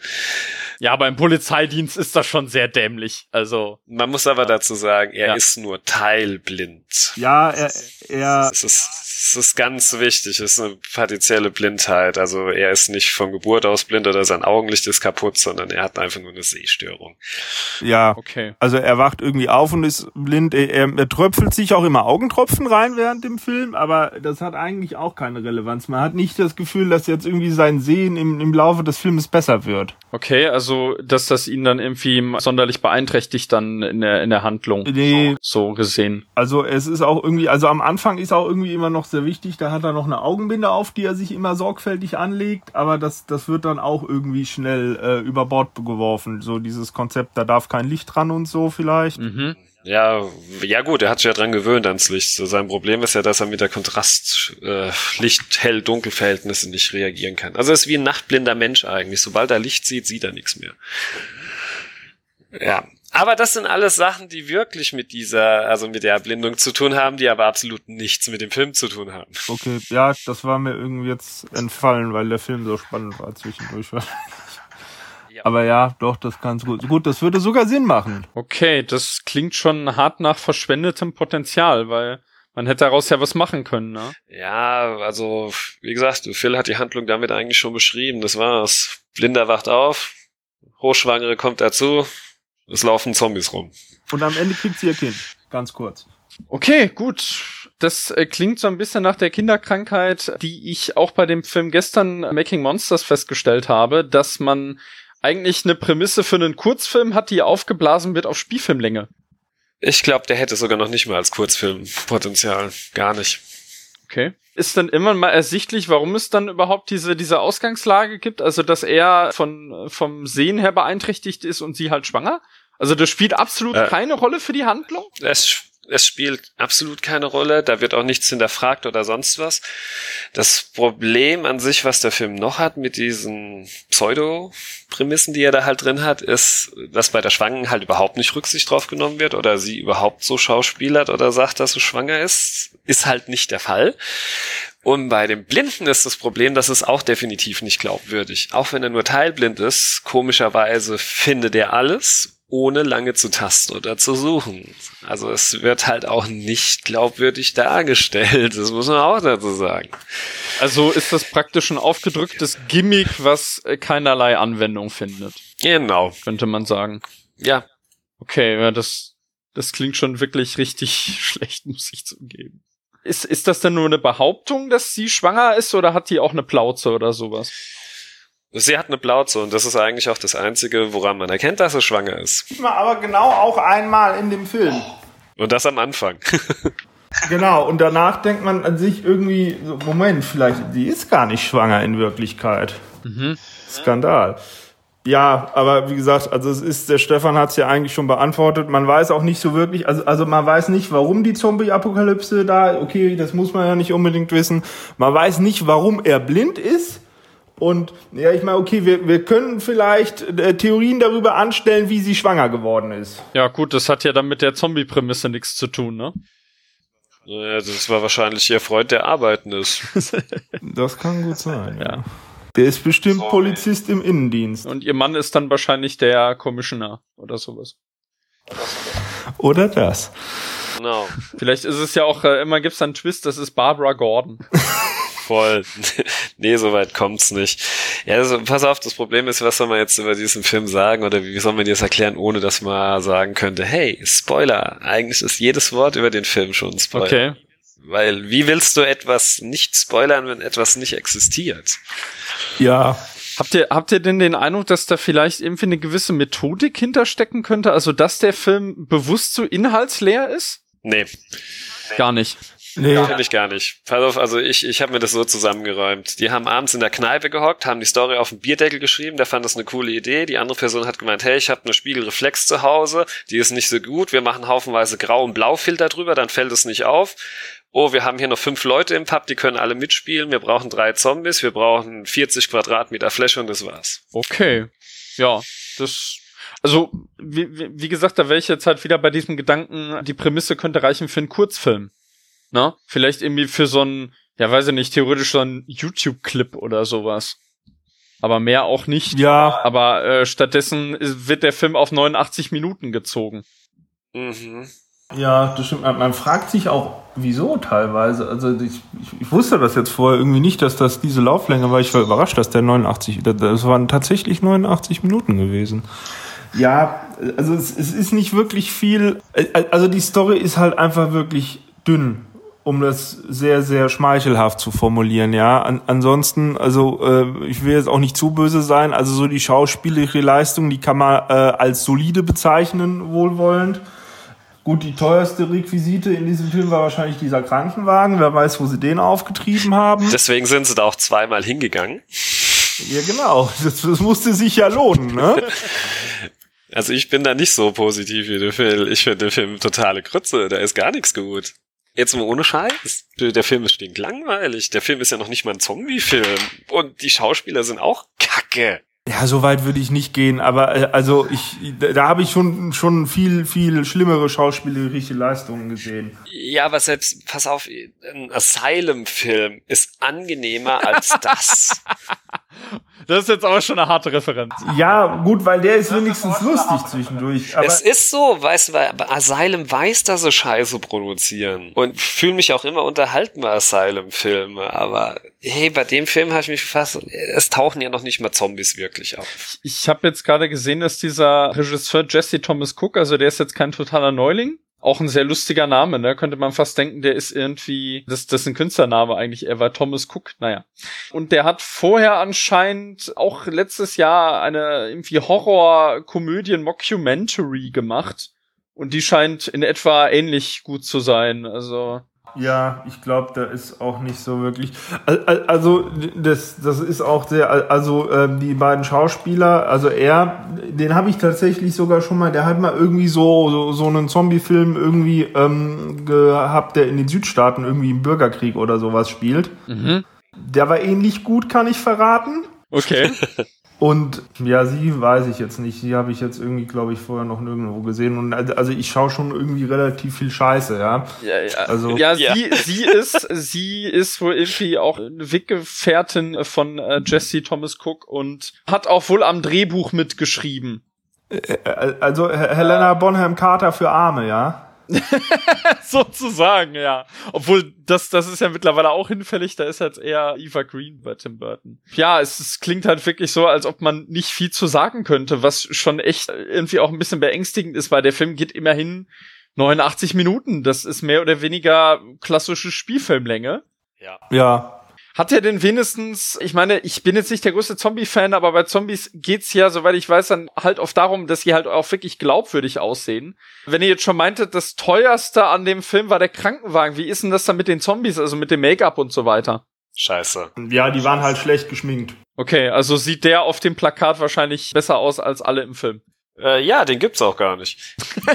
Ja, man muss jetzt sagen, man hat vielleicht schon irgendwie nach dem ein oder anderen äh, One-Night-Stand hat man schon Leute gesehen, die sahen mehr nach Zombies aus vielleicht, Okay. als jetzt die in dem Film. Also es war jetzt irgendwie, ja, ich meine, okay, die haben schon irgendwie dann schwarze Augenränder gehabt und Blut oder so. Oder ja, wahrscheinlich war es eher so Kirschsaft. Ja, Extreme hatten sie auch. Also die, eine hatte ein bisschen viel Akne im Gesicht. Ja, Wie, wie könnt ihr euch denn erklären, dass der jetzt auf dem Fantasy-Filmfest gelandet ist? Was meint ihr? ja, das habe ich mich auch schon gefragt. Ist das, ist das so ein bisschen im, im Dutzend billiger oder? Wahrscheinlich. Also der wurde vielleicht eingeschickt und da hatten sie noch ein bisschen Space und dann haben sie mal, komm, den zeig mal. Also ich muss ja echt sagen, also Ja. Ich würde ja gern mehr über diesen Film reden, aber es gibt einfach nichts darüber zu reden. Das ist einfach. Aber wir sind jetzt fast schon bei einer Viertelstunde. Also Ja, man, das ist alles nur Hasstiraden in meinem Film, wo, man, wo ich echt sagen muss, Leute, ey, wenn ihr Zeit habt und ein Buch schreibt, lasst den Film nebenbei laufen, ansonsten nicht. ja. Also es, ästhetisch sieht der schon echt hässlich aus auch, ne? Ey, da, da, du, du, du kriegst Schmerzen. Das ist wirklich nur ein grau-blau-Filter permanent da drüber. Am Anfang habe ich, ja genau, doch, es, oh, es gibt vielleicht doch irgendwas Positives, was ich aber Oh, okay. ungewollt vielleicht positiv ist. Am Anfang siehst du natürlich ihn, den blinden Mann, und dann ist alles so schön in blau-grau-Filter gehalten. Dann, du zum ersten Mal die Polizistin siehst, sind auf einmal Vollfarben da. Und da habe ich mir dann erst gedacht, okay, vielleicht wird immer aus der Sicht von dem blinden Mann alles in grau-blau dargestellt, und wenn sie dann da ist, wird alles in Farbe dargestellt. Äh, aber es wirkte dann eher so, dass sie am Anfang einfach nur vergessen haben, den grauen Blaufilter über die Sehen der Dame zu legen. Das war so das, wo ich erst gedacht habe, cool, da hat er ein bisschen künstlerischen Aspekt. Das fände ich auch nicht verkehrt. Dann könnte man sich in die Person mit reinversetzen, auch wenn die es nicht glaubwürdig rüberbringt. Aber das ist dann auch auf einmal weg. Also ich weiß es nicht. Das ist so. Vielleicht war auch ein Großteil des Budgets da schon aufgebraucht, wir wissen es ja nicht. Ja, ich weiß nicht, also gut, wir reden jetzt fast eine Viertelstunde über diesen Film, über den ihr eigentlich gar nicht sagen könnt. Das ist auch eine Leistung für sich. Ja, wir sagen ja auch nichts drüber. Wenn ihr jetzt nichts mehr habt, dann würde ich sagen, ja, kommen wir zum Fazit. Und ihr habt jetzt die zweifelhafte Ehre, eure Bewertung in äh, blau-grau Farbfiltern abzugeben. Aha. Ja, also dunkelgrau mit einem heftigen Blaustich auf jeden Fall. Okay, also eins von fünf Farbfiltern, so meine ich das. Genau, genau. Eins von fünf Farbfiltern. Ja, äh, da schließe ich mich an. Also er kommt ganz knapp auf die Eins. Also wer auf Blau-Grau steht, hat damit Spaß. Okay, ja gut, blau-grau ist ja leider, auch im Blockbuster-Kino ist das ja leider keine unbekannte Farbe, sag ich mal, ne? Ja, aber da ist es dezenter gemischt. Ja, aber es ist teilweise auch schon ein ziemlicher Einheitsbrei, manchmal in einigen großen Blockbustern, ne? Der Zack Snyder hat wenigstens teurere Kameras. Ja, ich, ich, ich kam wirklich jetzt auch auf Zack Snyder, tatsächlich, ja. Ja. Ja, soweit von euch die Bewertungen. Klingt, als könnte man drauf verzichten, vorsichtig gesagt. Trotzdem danke für eure Meinung und dass ihr euch das für uns angetan habt. Ihr könnt noch gerne ein wenig Eigenwerbung machen und dann würde ich sagen, verabschieden wir uns auch. Ja. Phil, verabschied du dich mal als erstes. Ich verabschiede mich auch. Okay. Was ist mit deiner Eigenwerbung? Hast du nix? Ja, ich, ich bin noch sehr irgendwie am Anfang da äh, zu gucken, was, was irgendwie da eine Nische für mich sein könnte. Ähm, so, äh, also ich, ich hätte jetzt nicht mal irgendwie ein tolles Instagram-Profil irgendwie, mit dem ich werben könnte. Okay, also noch alles im Aufbau. Und wie ist es bei Stefan? Ja, was soll ich sagen? Also, einmal danke, dass ihr mir zugehört habt für diesen sinnlosen Review von einem sehr sinnlosen Film. Muss es auch geben. Ich glaube, so sollte auch die Überschrift heißen. Ähm, ansonsten, wenn ihr Musikfreunde seid und auf Retro-Synthwave steht, besucht miamicybernights.de. Alles klar. Ich bin weiterhin hier am Telestammtisch zu finden, unter anderem auch auf verschiedenen Seiten wie Twitter oder Letterboxd unter Dom Carnage. Da könnt ihr gerne mal vorbeischauen. Und ich schreibe Kritiken für moviebreak.de und mache dort unter anderem auch Podcasts. Könnt ihr gerne mal reinhören. Da haben wir jetzt unter anderem gerade ganz aktuell einen Hatecast zu S Kapitel 1.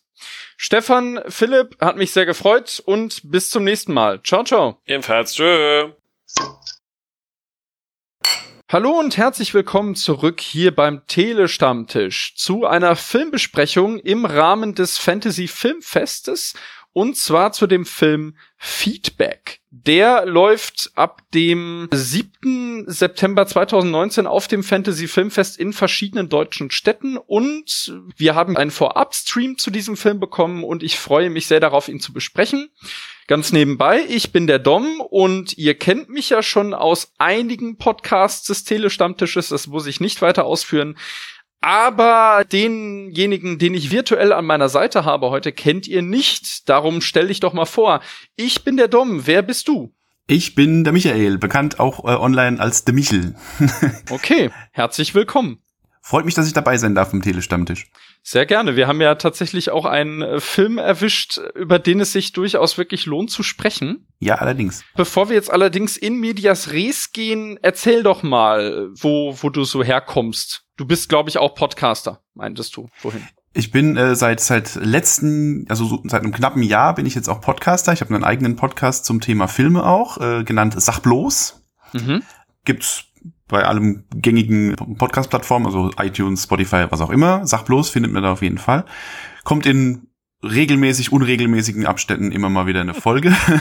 Je nachdem, was halt gerade entweder so ansteht im Kino oder äh, mal auch zu Themen, die jetzt nicht gerade tagesaktuell sind. Äh, so, so ein bisschen bunt gemischt alles. Und Mhm. genau, das mache ich seit einem Jahr ungefähr.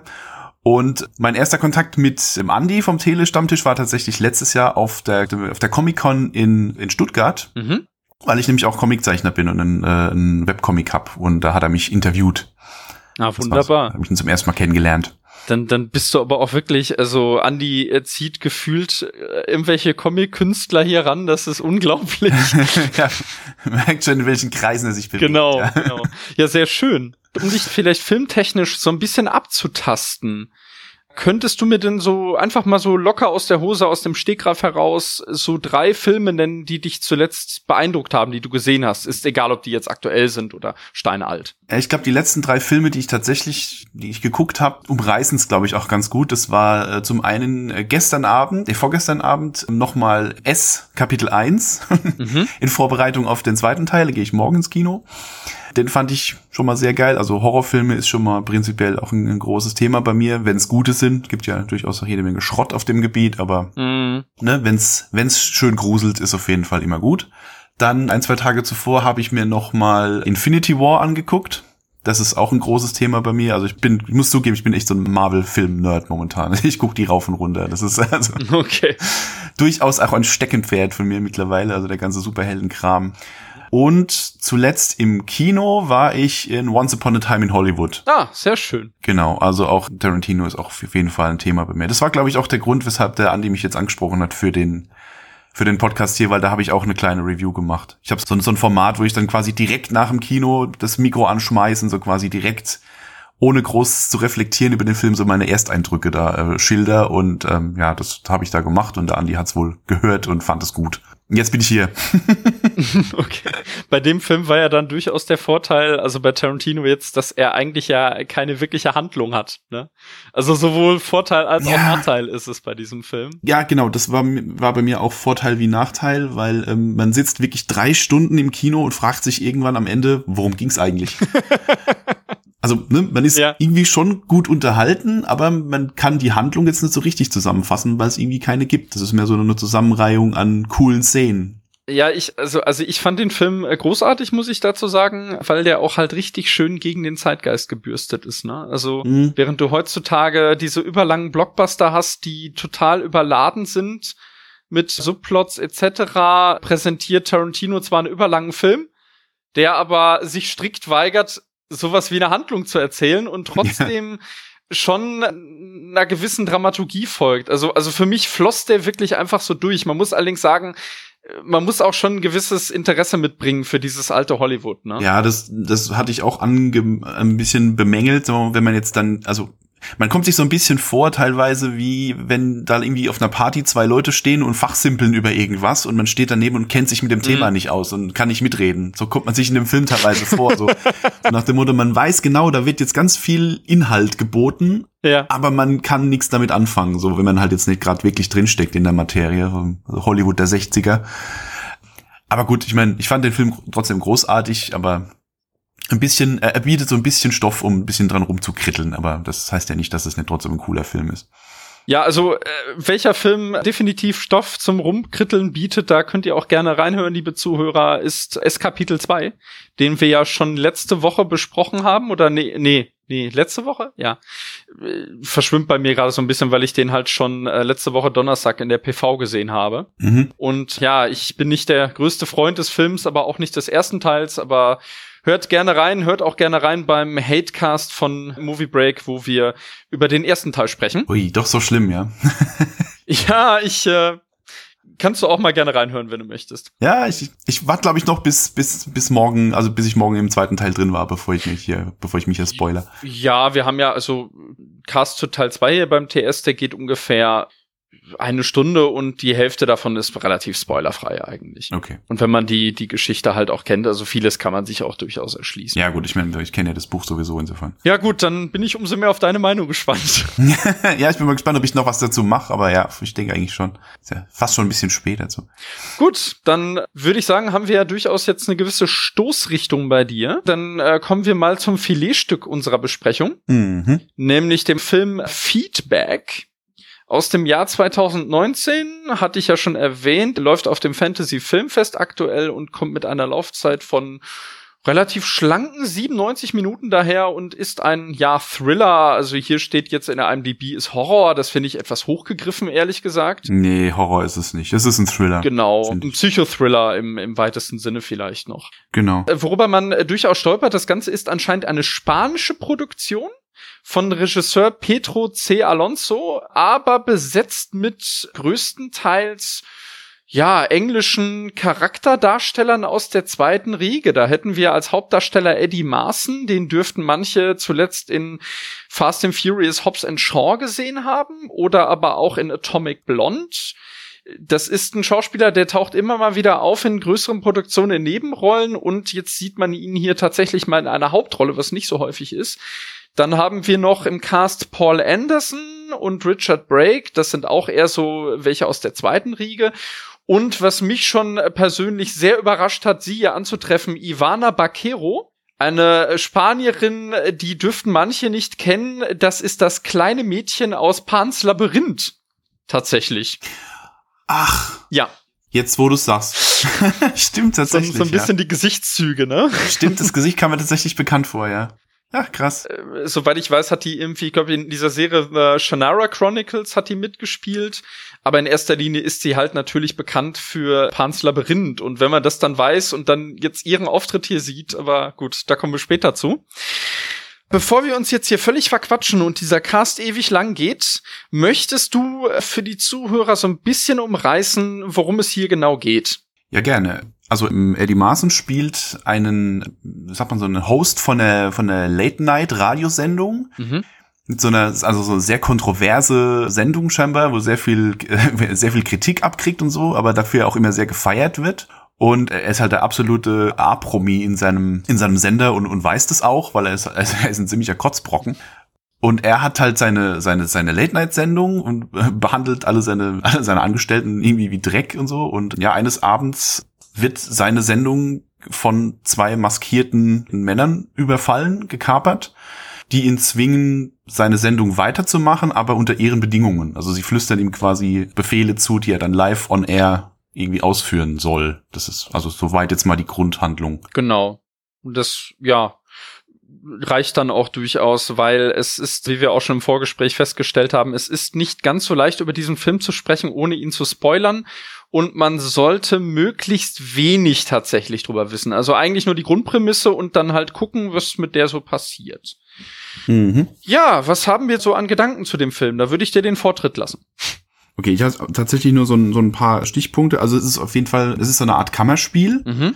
weil fast der komplette Film spielt in diesem Tonstudio, also in seinem, in seinem Aufnahmestudio. Es gibt zwar am Anfang und am Ende gibt's auch andere Sets, aber im Großen und Ganzen spielt der komplette Film in diesem einen Raum. Ja. Genau. Also alles auf sehr, alles sehr minimalistisch gehalten. Und auch wenig Figuren dann natürlich, ne? Also eigentlich eigentlich eine typische Kurzgeschichte, ne, wenn es so. Genau. Vom Drehbuch her auch. Ja. könnte man theoretisch auch als Theaterstück inszenieren, weil man so gut wie nicht aus diesem Raum raus müsste. Durchaus. Hm? Ja. Wäre Mhm. sehr spannend tatsächlich. Ja. Ja, ich überlege gerade. Also was, was sehr aufgefallen ist, man musste ein bisschen reinkommen in, in den englischen O-Ton, weil Mhm. alles wieder sehr very British ist, ne? Fand immer so ein bisschen schwer, sehr vernuschelt alles und so, aber Ja. ähm, was es tatsächlich noch etwas schwerer gemacht hat zu verstehen, ist, dass die so ein bisschen eine Spielerei machen mit dem, was gesprochen wird im Raum und was der Hauptcharakter auf dem, auf dem Kopfhörer hat. Richtig. Ja. Also man muss sich vorstellen, er sitzt im Aufnahmestudio und seine, ja, seine Kidnapper, oder wie man es nennen möchte, sitzen im, im, im, wie, wie sagt man denn? Äh, in der Regie. In der Regie. In der Regie, genau. Und, und äh, man hört quasi, was er spricht und gleichzeitig sprechen die noch ihm ins Ohr und das hört man auch quasi gleich laut. Also man muss da echt so ein bisschen mit, mit zwei getrennten Ohren hören, teilweise, hatte ich so das Gefühl. Ja, damit arbeitet der Film natürlich auch, ne? Genau. Wobei er da dann manchmal nicht ganz konsequent ist. Mhm. Weil es gibt dann Szenen, wo, also da wird eindeutig gesagt, dass man durch diese Plexiglasscheibe, die halt zwischen den beiden Räumen ist, dass man da absolut nichts durchhören kann, dass sie schallisoliert ist. Ist ja eigentlich auch typische so ein Studio.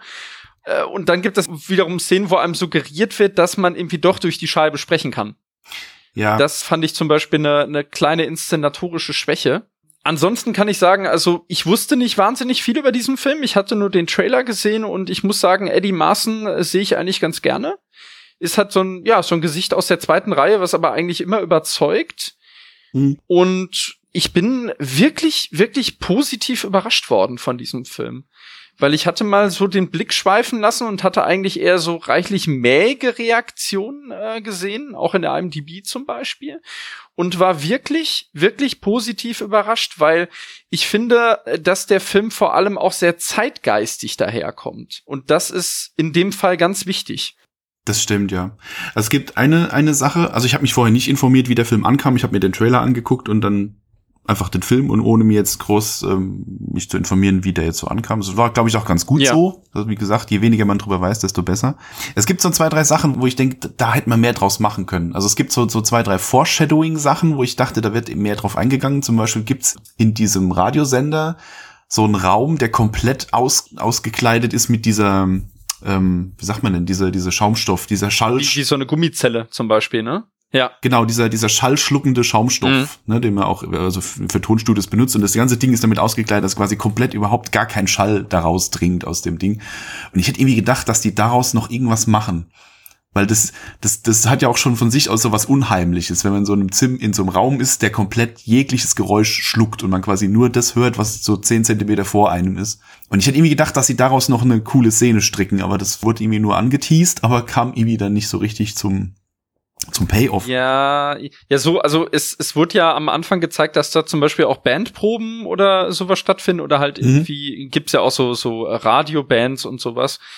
Ich muss sagen, der Raum selber, also keine Ahnung, wo sie das gedreht haben. Ich nehme einfach mal an, dass dieses Tonstudio schon vorhanden war. Dieser Raum hatte schon so einen leichten Science-Fiction-Vibe irgendwie, ja. ne? hatte was von von 2001 oder so. Genau. Ganz clean mit diesen mit diesen dreieckigen Schaumstoffdingern da an der Wand. Richtig. Ja. Genau. Mhm.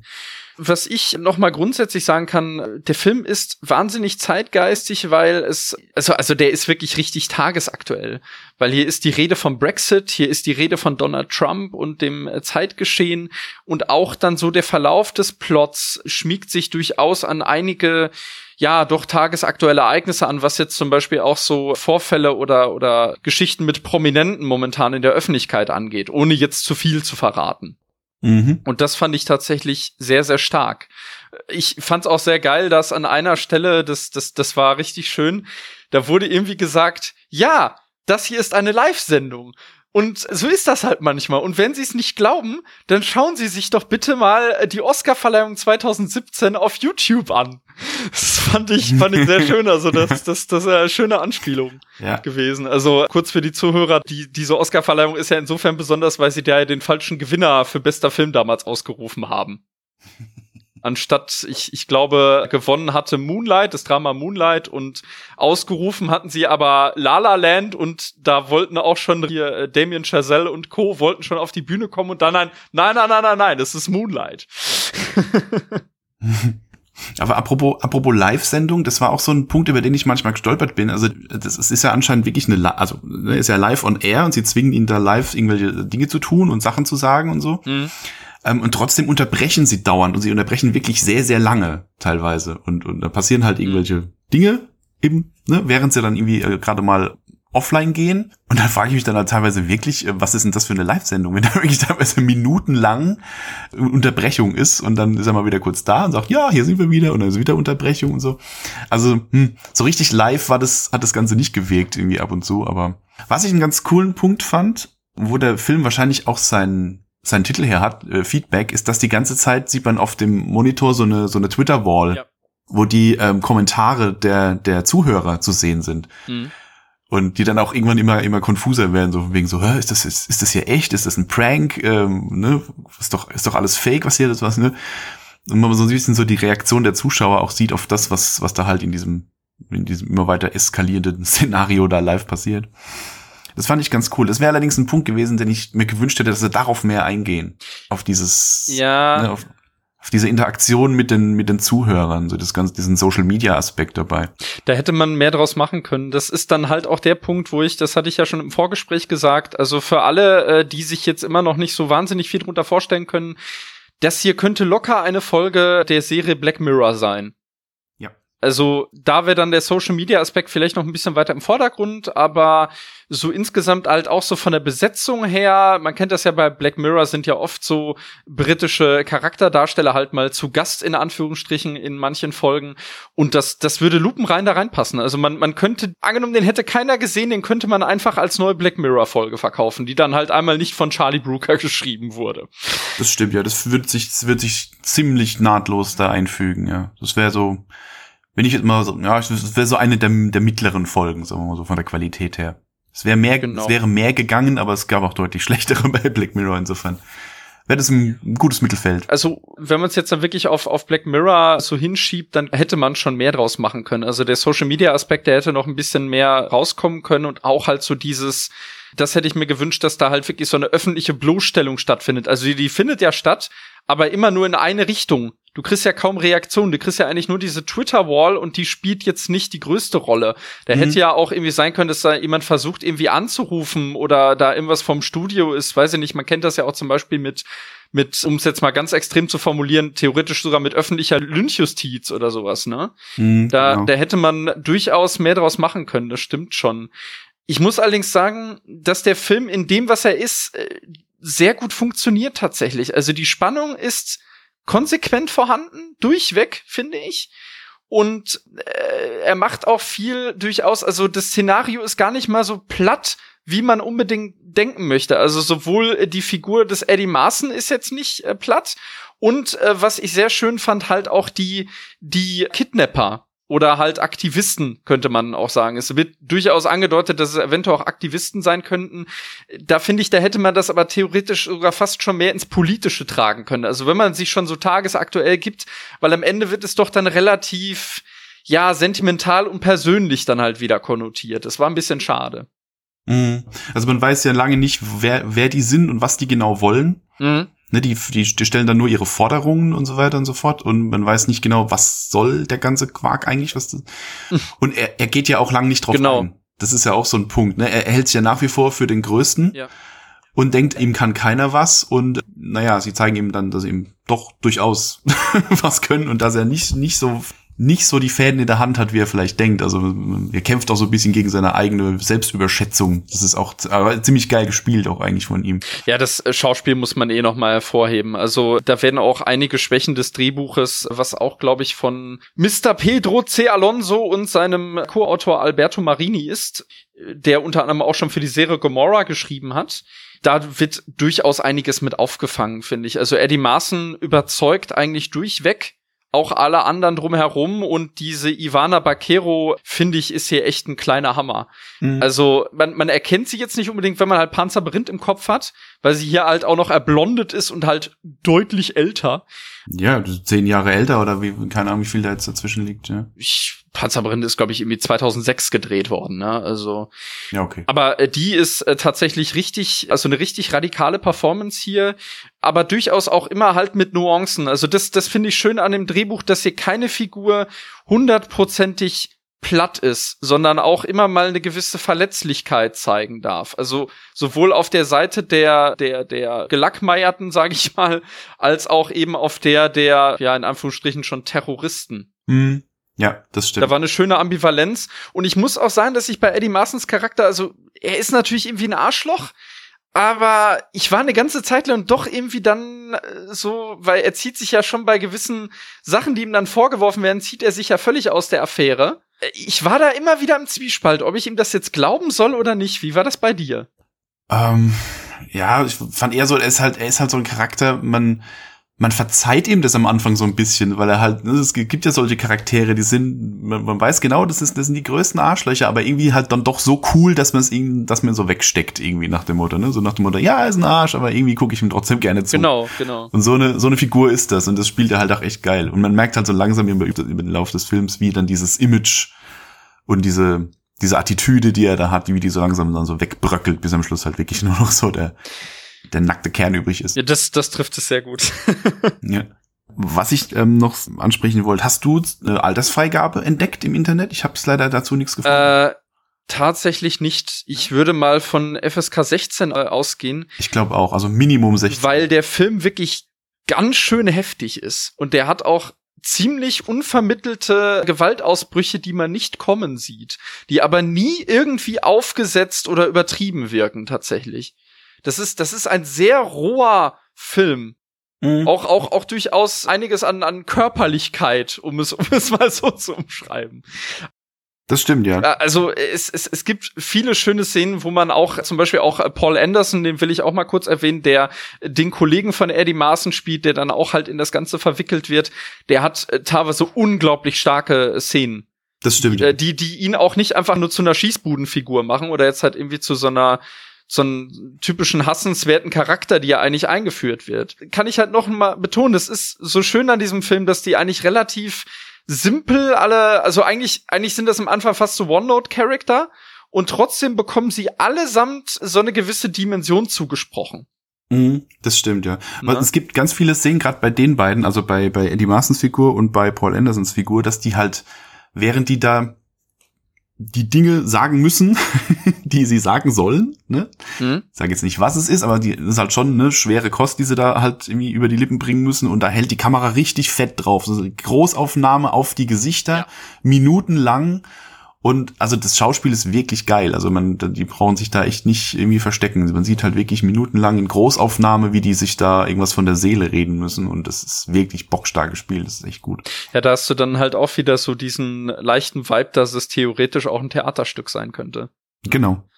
Das äh, ist schon, also allein schon wegen des Schauspiels tatsächlich, würde ich sagen, ist der, ist der schon sehenswert. Und wenn man halt so einen kleinen reduzierten ja, der, der, der, das ist schon so ein gemeiner Genre-Reißer, ne? Also, ja. Äh, der, der fackelt an manchen Stellen auch echt nicht lange und traut sich durchaus einige Sachen. Zum Ende hin habe ich ja schon gesagt, ist halt ein bisschen schade, dass dann vieles doch halt wieder sehr auf persönlicher Ebene ausgetragen wird. Hättest du noch was zum Film? Sonst würden wir, glaube ich, auch zum Fazit kommen. Ich glaube, alles, was ich jetzt noch anmerken würde, geht ins Spoiler-Bereich. Deswegen würde ich sagen, äh, nee, lass mal's mal dabei. Ich glaube, wir haben, wir haben genug Appetit auf den Film gemacht, glaube ich. Ich glaube, man muss jetzt nicht noch den Spoilerbereich machen. Das ist okay so. Gut, dann höflicher Gastgeber, der ich nun mal bin, lasse ich dir den Vortritt beim Fazit und ich würde sagen, wir vergeben heute eins bis fünf Radioantennen. Wenn dem so ist, dann gebe ich, ja, wenn man bedenkt, was das für, ein, für eine Art und für eine Größe von Film ist, würde ich sagen, ich gebe mal vier von fünf Radioantennen. Oh! Ja, doch. Okay. Also wäre ein mhm. bisschen Luft nach oben hätte ich noch gehabt, aber ansonsten für, für so einen kleinen Film würde ich sagen, doch, hat er verdient. Ja, da kann ich mich anschließen. Also ich bin etwas zurückhaltender, obwohl der Film mir eigentlich ironischerweise besser gefallen hat als hier, glaube ich. ich vergebe äh, 3,5 von 5. Es ist ein wirklich schöner Genrefilm und es ist schön, dass man hier halt so, ja, Schauspieler, äh, die eher so in der zweiten Reihe sind für viele, dass die hier mal richtig Screentime bekommen. Ne? Das, das ist wirklich richtig schön. Das Schauspiel fängt halt durchaus einige Schwächen des Drehbuches auf und ja, der, der Film ist, der, der rutscht halt auch wirklich so durch, ne? Das, das ist wirklich so ein, weil der geht ja, ja gut, 90 Minuten geht er ohne Abspann, aber der, der ist, also der, der hat keine Längen tatsächlich, genau. überhaupt keine. Auch keine überflüssigen Subplots, die irgendwie stören würden. Der ist wirklich gerade heraus, aber nicht platt auf der anderen Seite. Genau. Es tut ihm auch gut, dass er so verhältnismäßig kurz ist. Also ne, jetzt in, in, einer Zeit, in der Filme jetzt gerne mal drei Stunden dauern dürfen, ähm, ist es ganz nett, ja. wenn man mal nach 90 Minuten auch wenn man durch ist mit, mit so einer Handlung. Also das passt ganz gut. Der ist ziemlich knackig erzählt. Das passt. Gut, dann würde ich sagen, sind wir uns sogar relativ einig. Und auch schon durch, würde ich sagen. Ah, siehst War ein sehr schöner Cast. Du kannst, ja, obwohl du hast ja am Anfang eigentlich schon Eigenwerbung für dich gemacht, ne? Och. Und ich ja mehr oder weniger auch. Ansonsten, wo kann man dich denn so finden in den äh, unendlichen Weiten des Internets? Finden kann man mich unter anderem, also meinen Podcast, wie gesagt, auf sämtlichen Plattformen unter Sach bloß oder auch auf YouTube, habe ich den ja auch. Mein Webcomic findet man unter sachen-gibts.net. Und ansonsten bin ich auf Twitter viel unterwegs. Unter @demichel findet man mich. Alles klar. Und da gibt's dann auch alle Links zu, was sonst so relevant ist. Wunderbar. Mich findet man in aller Kürze online auf Letterboxd oder auch bei Twitter unter @domcarnage. Unter anderem dann eben auch halt bei Movie Break, wo ich auch Kritiken schreibe und Podcasts mache. Da könnt ihr auch natürlich gerne mal reinhören oder reinschauen. Da gibt's immer mal wieder was Neues. Ansonsten würde ich sagen, war's das und wir leiten über zur nächsten Kritik, die wahrscheinlich auch wieder sich um das FFF drehen wird. Michael, ich danke dir recht herzlich auf Wiedersehen, sage ich mal, oder auf Wiederhören. Das hoffe ich doch. Vielen Dank, dass ich dabei sein durfte. Würde mich sehr freuen. Mal gucken, ob wir dich so ein bisschen eingliedern in den Regebetrieb dann beim Telestammtisch. Ich find's cool. Alles klar, freue mich drauf. Ciao, ciao. Alles klar, bis dann. Ciao. Hallo und herzlich willkommen zurück hier beim Telestammtisch zu einer weiteren Kritik im Rahmen des Fantasy Filmfestes, zu dem wir freundlicherweise einen Stream erhalten haben. Und zwar geht es um äh, den kanadischen Horrorfilm Making Monsters.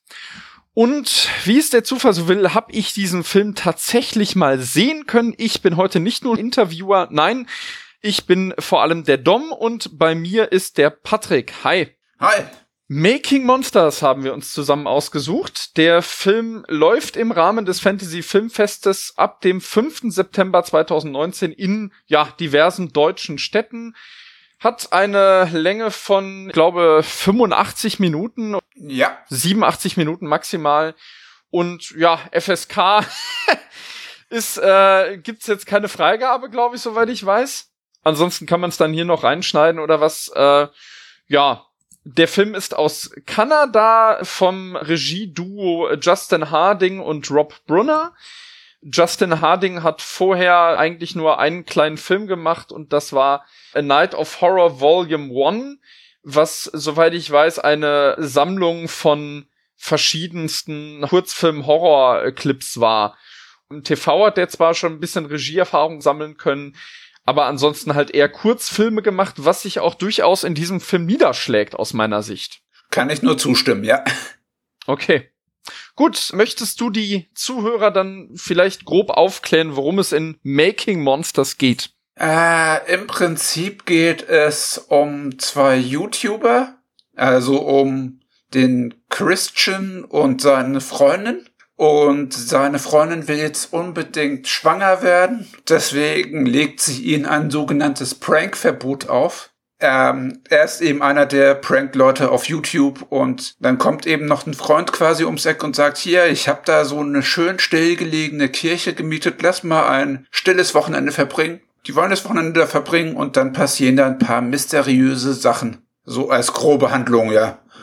Ja, so grob. Ja, sie, sie werden eingeladen, soweit ich weiß, von jemandem, der, glaube ich, ein Special Effects Künstler ist, der auch eine allerlei äh, Zeugs da in seiner Wohnung rumstehen hat. Mhm. Und äh, was man allerdings noch anmerken muss, sie sind nicht beide YouTuber, soweit ich weiß. Also er ist, glaube ich, ein riesiger Prank-YouTuber, also yeah. mutmaßlich YouTuber, auf jeden Fall Influencer, ich glaube, mit 10 Millionen Abonnenten und so weiter und so fort. Und die Videos bestehen eigentlich immer nur daraus, dass er sie erschreckt mit irgendwelchen Masken oder sonst was. Das wird am Anfang eingeführt. Da sucht sie, glaube ich, ein Hochzeitskleid aus und er erschreckt sie dann irgendwie hinterm Vorhang oder so ähnlich mit, mit einer Maske.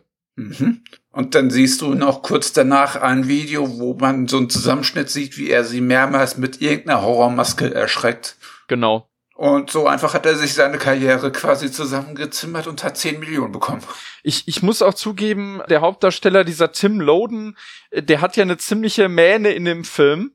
Ich weiß nicht, wie es dir ging, aber irgendwie erinnerte er mich an Ashton Kutscher. Mhm. Und ich weiß nicht, ob das Absicht war, weil man muss bedenken, Ashton Kutscher, viele wissen das vielleicht heute gar nicht mehr, der ist ja ursprünglich groß geworden mit einer, ja, Prank-TV-Show auf MTV damals. Punked hieß die, glaube ich. Mhm, genau. Im Prinzip könnte es auch ein Metalhead sein, also ich kaufe ihm den YouTuber auch nicht ab. Nee, absolut nicht. Ich kaufe aber auch dem ganzen Film die, die ganze YouTuber-Geschichte nicht ab, wenn ich ehrlich bin. Und diese ganzen Seitenhiebe, die da sind. Du hast das vorhin schon erwähnt mit dem, er ist ein Kurzfilmregisseur mhm. und dementsprechend wirken auch diese Handlungsverschnitte wie so kleine Kurzfilme, die an sich alleine gesehen ganz nett sind. Ja. Aber als Film zusammengeschnitten bremsen sie sich gegenseitig aus und man weiß nicht, worauf willst du hinaus. Da gibt's auch noch später eine Mystery-Komponente, auf die dann irgendwie im Verlauf des Films gar nicht mehr groß auf eingegangen wird, außer dass da ein, zwei Jumpscares dadurch zustande kommen. Und das war's dann auch. Ja, die wirkt sehr reingepresst tatsächlich, ne? Also da wird Ja. immer angedeutet, dass wohl seine Freundin irgendwie so eine Art Medium ist, glaube ich. Mhm. Und dass sie dann halt nur irgendwelche Kreaturen, die dann irgendwie angesprungen kommen, sehen kann. Aber das war's dann auch. Und teilweise ist das eher unfreiwillig komisch in manchen Sequenzen. Sie wird auch in einer Sequenz von einem Vieh durch die Gegend gezerrt, das auch nur sie sehen kann. Genau, das meinte ich, ja. Ja, aber das war's auch irgendwie. Das, das wirkt sehr unfreiwillig komisch, tatsächlich. Mhm. Es ergibt im Verlaufe des Filmes keinen Sinn, da wird nicht weiter drauf eingegangen, was es denn damit auf sich hat. Ich muss auch sagen, dass ich den Film handwerklich ehrlich gesagt auch nicht so schön finde. Also vor allem die Anfangssequenz, die man eigentlich erst am Ende versteht, die ja, sieht fast schon ein bisschen billig aus. Also keine Ahnung, wo sie da gedreht haben. Das sah teilweise aus, als wäre es irgendwie hier, weiß ich nicht, bei mir um die Ecke im Wald oder so. Keine Ahnung, vielleicht sollte das halt auch irgendwie glanzlos wirken und, und roh und irgendwie grobkörnig. Aber es ist bei mir nicht angekommen. Es, es wirkte tatsächlich sehr billig. Und was sehr schade ist, dass dieser Social Media Aspekt von dem Film eigentlich nur Augenwischerei ist, weil Mhm. Es bringt dem Film eigentlich nichts. Dieser Typ ist nicht unbedingt glaubwürdig als YouTuber. Vor allem, man muss sich ja auch fragen, ja, keine Ahnung, also der hat ja selber Erfahrung mit so einem Scheiß, dass er nicht mehr irgendwie was durchschaut oder dass er sich allen Ernstes an dieses Prankverbot hält. Dass er nicht irgendwie heimlich doch irgendwie mitfilmt. Ich meine, YouTuber dokumentieren doch in irgendwelchen Vlogs nahezu jede Scheiße. Und, und äh, dass er das dann einfach so mit sich machen lässt und dann weiß ich nicht, also Ja. aus der Grundidee hätte man was machen können. Ne? Gerade in der heutigen Zeit von wegen YouTuber oder Leute, die andere Leute letzten Endes nur bloßstellen, werden jetzt selber mal bloßgestellt. Aber was mich äh, auch stört, dass der Film äh, durchaus auch selber so eine YouTuber-Ästhetik irgendwie auch bedient. Ja, und ich wollte es gerade sagen, dieser Film könnte im Prinzip, wenn er ein YouTuber ist, dann würde sich doch eigentlich fast eher diese Found-Footage-Optik anbieten. Ja. Obwohl das noch schlimmer wäre. Das wäre noch schlimmer. Natürlich wäre das schlimm, aber es wäre in seiner Logik glaubwürdiger geworden. Ja, das schon. Aber ja, der, der Film hat ja auch teilweise manchmal diese sehr billige Kamera-Wackel-Optik. Also das fand ich an manchen Stellen richtig störend. Und vor allem, was, was bei mir halt auch wirklich jegliche Atmosphäre gekillt hat, die ja eigentlich dadurch aufgebaut werden sollte, der Score. Also der ist sowas von reißerisch, pathetisch und kommt eigentlich nie zum Stehen.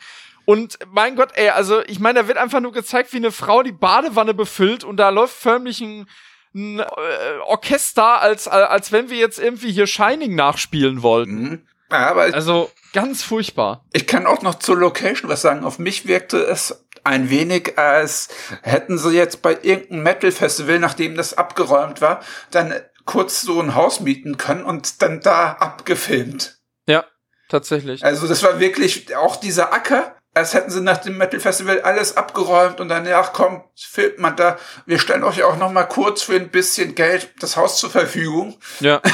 Also der Film ist schon, also um jetzt auch mal was Positives zu sagen, er ist schon insgesamt ordentlich produziert. Wir haben schon ganz ordentliche Kameraeinstellungen, Ja. aber irgendwie wirkt das alles doch ein bisschen, es wirkt zu hochwertig für eine totale B-Produktion, aber zu billig für einen wirklich ernstzunehmenden Film.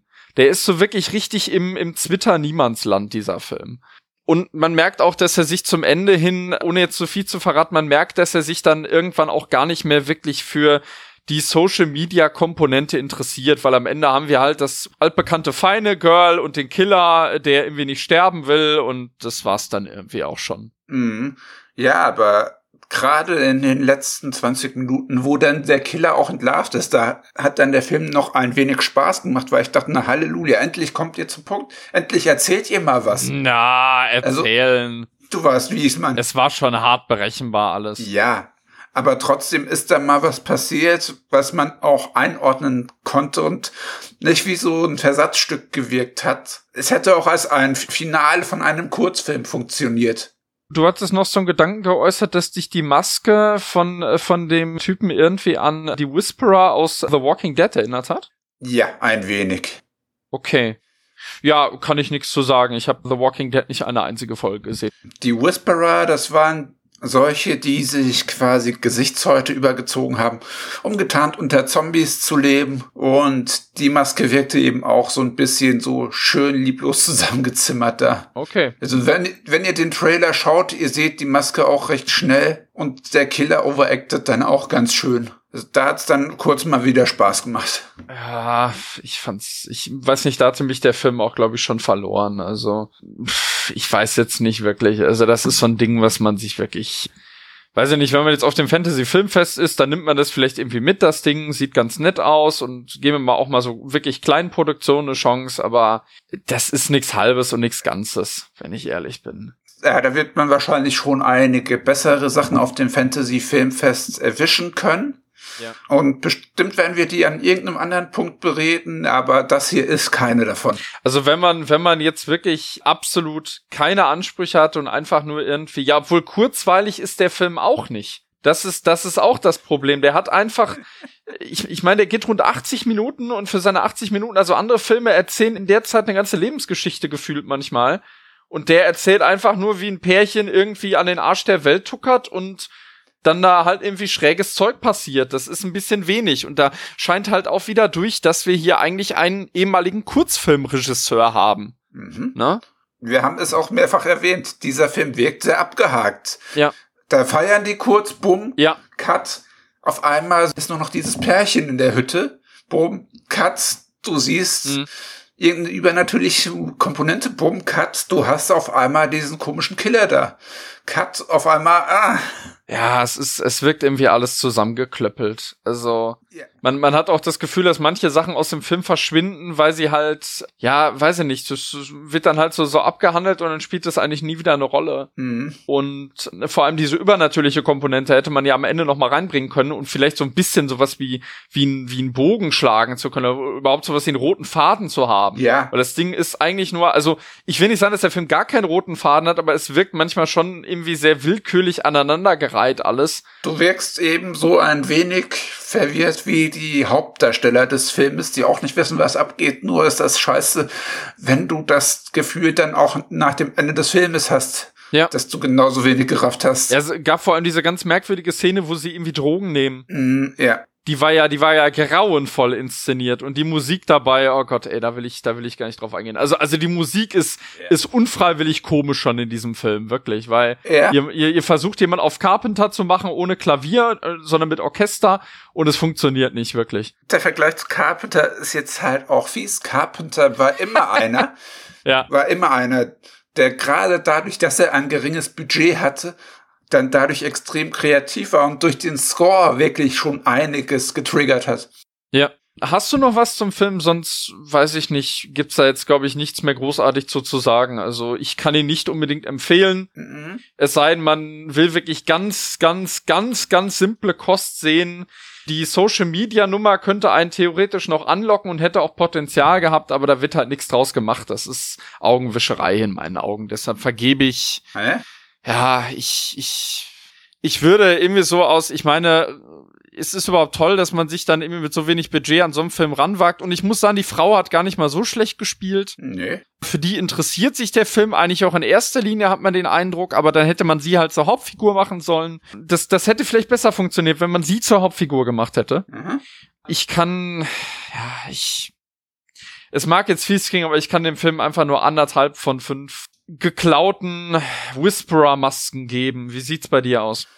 Ich finde, der Film hat viele gute Ansätze, aus denen er nichts macht. Man hätte durch dieses YouTuber-Ding das Ding sogar auf eine schöne Metaebene hieven können, dass es auch eine gewisse Selbstironie hat. Ja. Auch das verpasst man. Die kommt in einer Szene mal durch. Ja, Ja, so ja. viel sei verraten. Ja, er macht halt nicht viel aus seinen vielen guten Ideen. Also, ich weiß nicht, ob es daran krankt, dass der Typ noch nicht viel gemacht hat oder dass da zu wenig Budget beiseite lag. Ich würde den auch mit einem zugedrückten Auge vielleicht noch zwei von fünf Punkte geben, aber das ist wirklich mit einem zugedrückten Auge. Ja. wie gesagt, wer, wer gar nichts erwartet und ja, aber wie, wie gesagt, kurzweilig ist der auch nicht. Man, man könnte ja sagen, es ist irgendwie ein kurzweiliger Genrehappen, den man sich dann halt irgendwie auf dem FFF so, so nebenbei noch mit reinschiebt. Ja. Aber das ist der Film nicht wert, wirklich. Also, Wir sind hier auch ohne Erwartungen rangegangen. Also das ist es jetzt nicht, wenn du sagst, ey, geht mit keinen Erwartungen ran. Das haben wir auch gemacht. ja, also ich muss zugeben, ich hatte nicht mal einen Trailer gesehen, tatsächlich. Ich, Ich auch nicht. weiß nicht, ob im Trailer dieser Social Media Aspekt überhaupt rauskommt. Aber gut, ich würde sagen, das war's soweit von uns. Yep, Patrick, vielen Dank für die Besprechung. klar. Und allen, die das hier hören, ja, noch viel Spaß auf dem Fantasy Filmfest, wo jetzt hier noch einige Reviews kommen werden in den nächsten Tagen. Seid gespannt drauf. Macht's gut. Ciao, ciao. Schau. Ja, hallo liebe Zuhörer, hier sind äh, wieder mal Yasin und Max. Hallo Yasin. Hi. Hi, und wir sind jetzt auch dabei, äh, uns in die Family Filmfest, äh, Family sage ich schon, Family Filmfest, das ist kein Disney Filmfest, äh, ins Fantasy Filmfest mit einzureihen. Und zwar haben wir uns die Perle oder vielleicht auch nicht Perle Mope ausgesucht und werden die jetzt ähm, besprechen. Bei dem Film handelt es sich um einen Film aus dem Produktionsjahr 2019. Ähm, wird als Komödie und auch Drama beschrieben. Äh, Regisseur ist Lukas Heine. Ich schätze mal, man spricht ihn so aus. Produktionsland ist die USA und die Hauptdarsteller sind Nathan Stewart Jarrett, den man vielleicht ähm, aus der Serie Misfits kennt, und Kelly Sry oder Sri, den kennt man aus gar nichts. So, lieber Yasin, ähm, wir haben uns den Film angeguckt und jetzt gibt's zu dem Film natürlich auch eine Handlung und die legst Ja. du uns jetzt dann wohl dar, ne? Dürfte nicht lange dauern. Äh, Ich fange die Zusammenfassung der Handlung mal so an, wie der Film auch beginnt. Bukaki, Bukaki. also das könnte schon äh, einen kleinen Eindruck vermitteln, worum es im Film geht. Es äh, geht um zwei Pornodarsteller. Die äh, haben sich bei einem Dreh gefunden und wollen eigentlich dann ganz groß rauskommen als Pornodarsteller. Und äh, dafür würden die auch alles tun, wie man im Film sieht dann. Und was noch? Das war's eigentlich schon, oder? Ja, das ist eigentlich genau die Handlung in einem Satz zusammengefasst, wenn man so Ja. will. ja, Also die finden- ja, es ist, es ist also sehr wenig Fleisch eigentlich an der, an der Rahmenhandlung, würde ich jetzt sagen. Genau. Ja. Ja. Ähm, der Film dauerte knapp zwei Stunden. Ich habe jetzt hier überhaupt keine Übersicht gefunden, in der irgendwie die Minutenanzahl mit dabei stand. Ähm, Ich glaube, es waren laut, 108 oder Laut so. Stream waren es äh, eine Stunde 45 Minuten ungefähr. Ja, gut. Kommen wir mit 108. 1,5, irgendwas. Wahrscheinlich Ja, gibt es genau. dann irgendwann mal verschiedene Schnittfassungen. Wer weiß. Ähm, ja, Handlung hast du jetzt ganz gut zusammengefasst. Ähm, ist ja auch nichts anderes. Ähm, Mope ist anscheinend auch ein Begriff, der aus dem Porno-Business kommt. Für Leute, die ähm, am Pornoset zwar mit dabei sind und hin und wieder mal einen wegstecken dürfen, aber ansonsten nur niedere Arbeiten erledigen, wie zum Beispiel. Also ich habe ich hab Mob nachgeguckt. und Äh, bitte dann äh, berichtige mich, wenn ich irgendeinen Schwachsinn erzähle. Äh, also ich habe auch erstmal gedacht, dass Mob jetzt irgendwie so eine äh, so eine spezielle Diffamierung aus der Pornoszene ist. Äh, wenn ich das Diffamierung, sage ich das richtig? Ja. Also um jemanden schlecht zu machen. Ja. Äh, laut Duden, äh, da war nix vom Porno. Also da äh, stand äh, Faulenzer oder Versager und sowas. Okay. Äh, aber das macht auch Sinn in dem Kontext. Gut, man muss dazu sagen, dass die beiden, also wenn man hier von Pornostars spricht, die haben sich halt bei so einer Bukake Gruppensex-Szene irgendwie äh, kennengelernt und Genau. aus irgendeinem unerfindlichen Grund sind sie dadurch dann auch oder danach gleich zu besten Freunden geworden, haben sich Warum bei so immer. einer, ja, bei so einer Indie-Porno-Produktion, ja, kann man da jetzt sagen, beworben? Ja.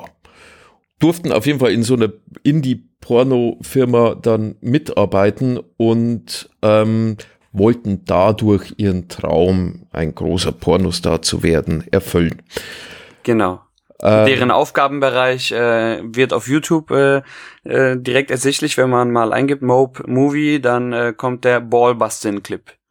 Ähm, jetzt haben wir uns gestern und heute im Vorfeld in, ein bisschen unterhalten und ein bisschen auch geschrieben. Und ähm, ich bin persönlich zu der Erkenntnis gekommen, dass ich von dem Film ein bisschen mehr erwartet habe. Er hat mich leicht enttäuscht, da der Film nicht ganz wusste, ist er jetzt Komödie, ist er Drama. Äh, ganz ehrlich, ich habe an ehrlich gesagt nicht wirklich, äh, ich habe an keiner Stelle erkennen können, dass es eine Komödie sein sollte. Hm, hm. Es war für mich eigentlich durchweg ein Drama mit ein paar äh, skurrilen Momenten, aber äh, wirklich gelacht habe ich an keiner Stelle. Also gelacht habe ich auch nicht. Ähm, Drama würde ich auch eher unterschreiben. Das Problem ist nur, dass ich finde, die beiden äh, Figuren, Hauptfiguren, die haben schon einen sehr starken Hang zu idiotischen Ideen gehabt. Also ich bin mir nicht ganz sicher, ob, ob das nicht irgendwie so die äh, dumm und dümmer Version von Boogie Nights sein sollte. Ja, das ist ein guter Vergleich. Ist, also ab und an hat man schon aufblitzen sehen, dass, dass der Regisseur und die Story an sich doch ein bisschen was hergibt. Ich fand es jetzt keine, keine langweilige äh, Erzählung.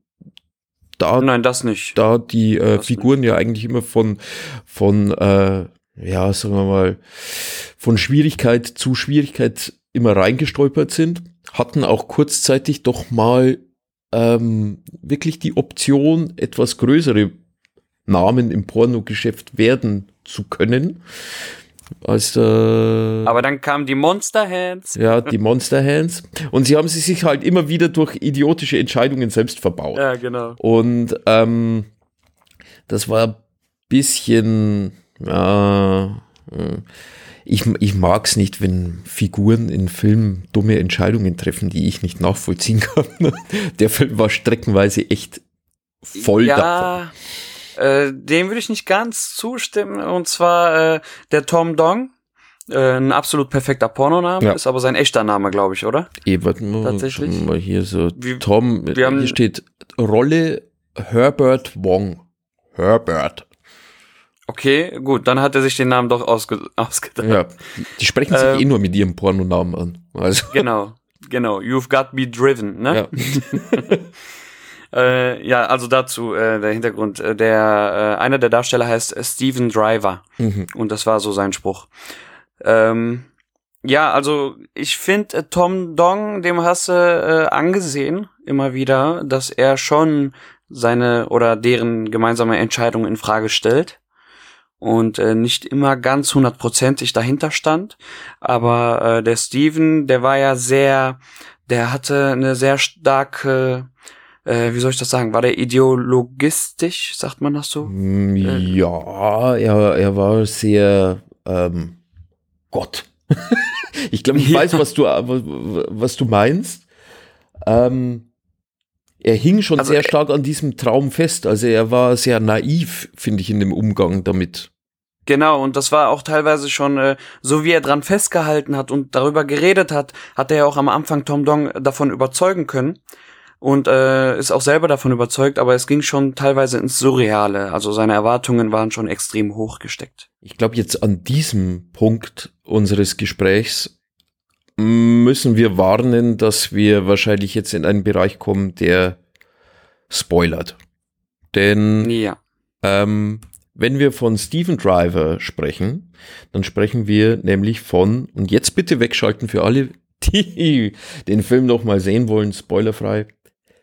Ähm, bei Steven Driver handelt es sich um jemanden, der mit einer, ja, ich, es ist irgendeine Art von psychischer Störung ähm, belastet ist. Ja. Und die endet dann im, auch im schlimmstmöglichen Szenario, sozusagen.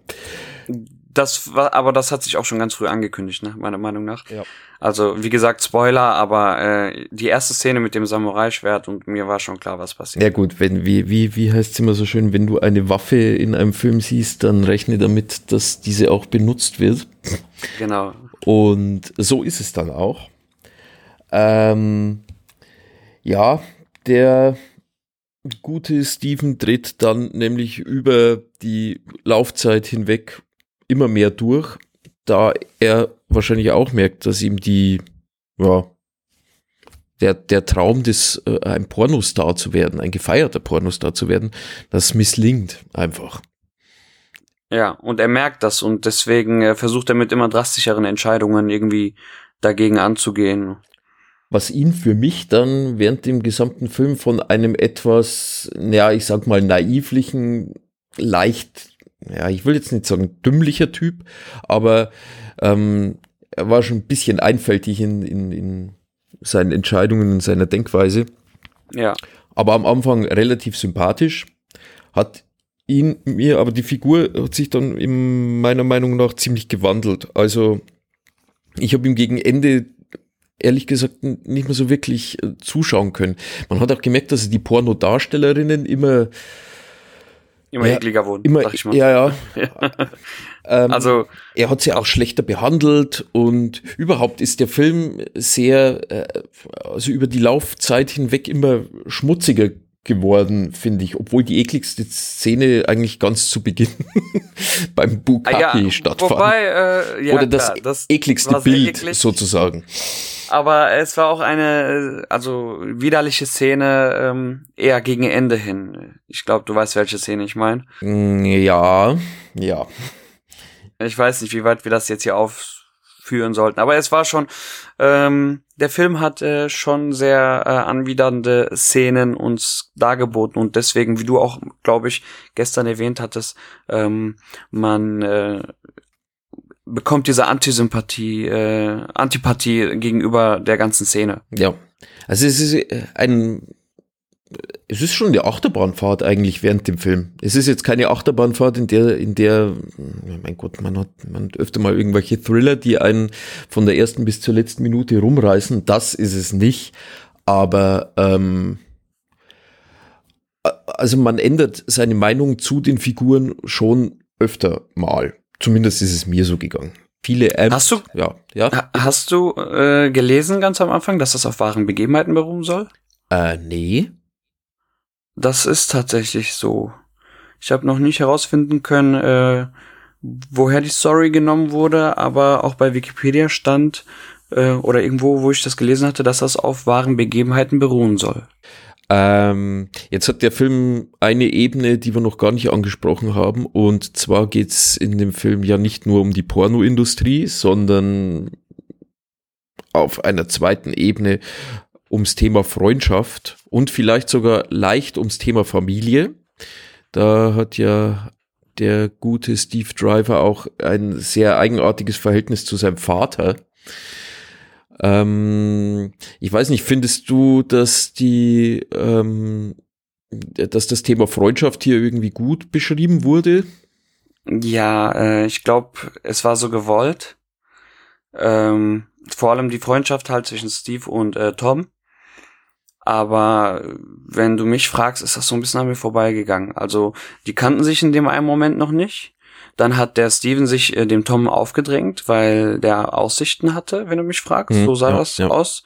Und äh, dann hat er ihn mit seiner richtig geilen Rede überzeugt, dass jeder Traum erreichbar ist und dann waren die beste Freunde. Was man in dem Film nach und nach mitbekommt, das ist, dass Steven schon sehr viele Anläufe hatte, äh, in seinem Leben irgendwas zu finden, was ihm mehr oder weniger Geld einbringt oder seinen Beruf zu finden, seine Berufung zu finden. Und ähm, schon allein die Tatsache, dass er jetzt ähm, daran denkt, dass im Pornobusiness als Pornodarsteller seine Berufung liegt, ähm, eigentlich schon den Werdegang ganz gut beschreibt. Ich finde auch, dass Tom, der kam ja da irgendwie über, keine Ahnung, der hat, glaube ich, gern rumgefickt und deswegen war er ab und an mal auf so äh, Das Sex. kann sein. äh, Kann sein. Da gab es auch diese weirde Mitbewohnerszene, Ja. äh, die auch, glaube ich, etwas über Tom aussagen sollte. Der Tom wurde von seinem Mitbewohner immer wieder fertig gemacht, äh, dass er ein Loser sei und was weiß ich. Ja. Und Steve ist dagegen angegangen, Genau. Indem er sein Ding ausgepackt hat. Ja. Und dem Mitbewohner ins Gesicht hielt, sozusagen. Ganz genau. Nicht nur sprichwörtlich. Nein, das ist schon durchaus äh, genau so passiert. Ja. ja, aber Tom hat sich ja mehr oder weniger als Ja, das war so ein, so ein Computernerd. Äh, sollte da ja zumindest so dargestellt werden, wenn ich das richtig verstanden habe. Aber da, da sind wir jetzt an dem Punkt, das war wahrscheinlich diese Initialzündung, wo die beiden dann wirklich zu Freunden wurden. Genau. Und ja, ging mir trotzdem ein bisschen zu schnell. Ja, wie gesagt, das ist so ein bisschen an mir vorbeigegangen. Es war für mich nicht wirklich äh, äh, ersichtlich, äh, warum, was die jetzt so verbindet miteinander, so dass sie sogar ihre Karriere voneinander abhängig machen. Ja. Denn soweit kam es ja auch an vielen Stellen. Die haben gesagt, entweder zu zweit oder gar nicht. Muss man dazu sagen, dass ähm, diese Porno-Indie-Produktionen, die die beiden dann reinrauschen, der ja, Chef, CEO oder Master-Regisseur ähm, hat eigentlich nur von Tom eine hohe Meinung. Genau. Steven oder Steve sieht er eigentlich immer nur so als das Anhängsel. Und ja, das wird dann am Ende mehr oder weniger dann auch zum mit zum Verhängnis, weswegen Steve dann am Schluss durchdreht, weil ähm, Tom letztendlich sich am Ende für den Job und gegen Steve entscheidet, wenn man es so will. Ja, wobei äh, das ihm auch, äh, das hat er gar nicht so kaltblütig gemacht. Das tat ihm auch Nee. schon weh, hat man gesehen.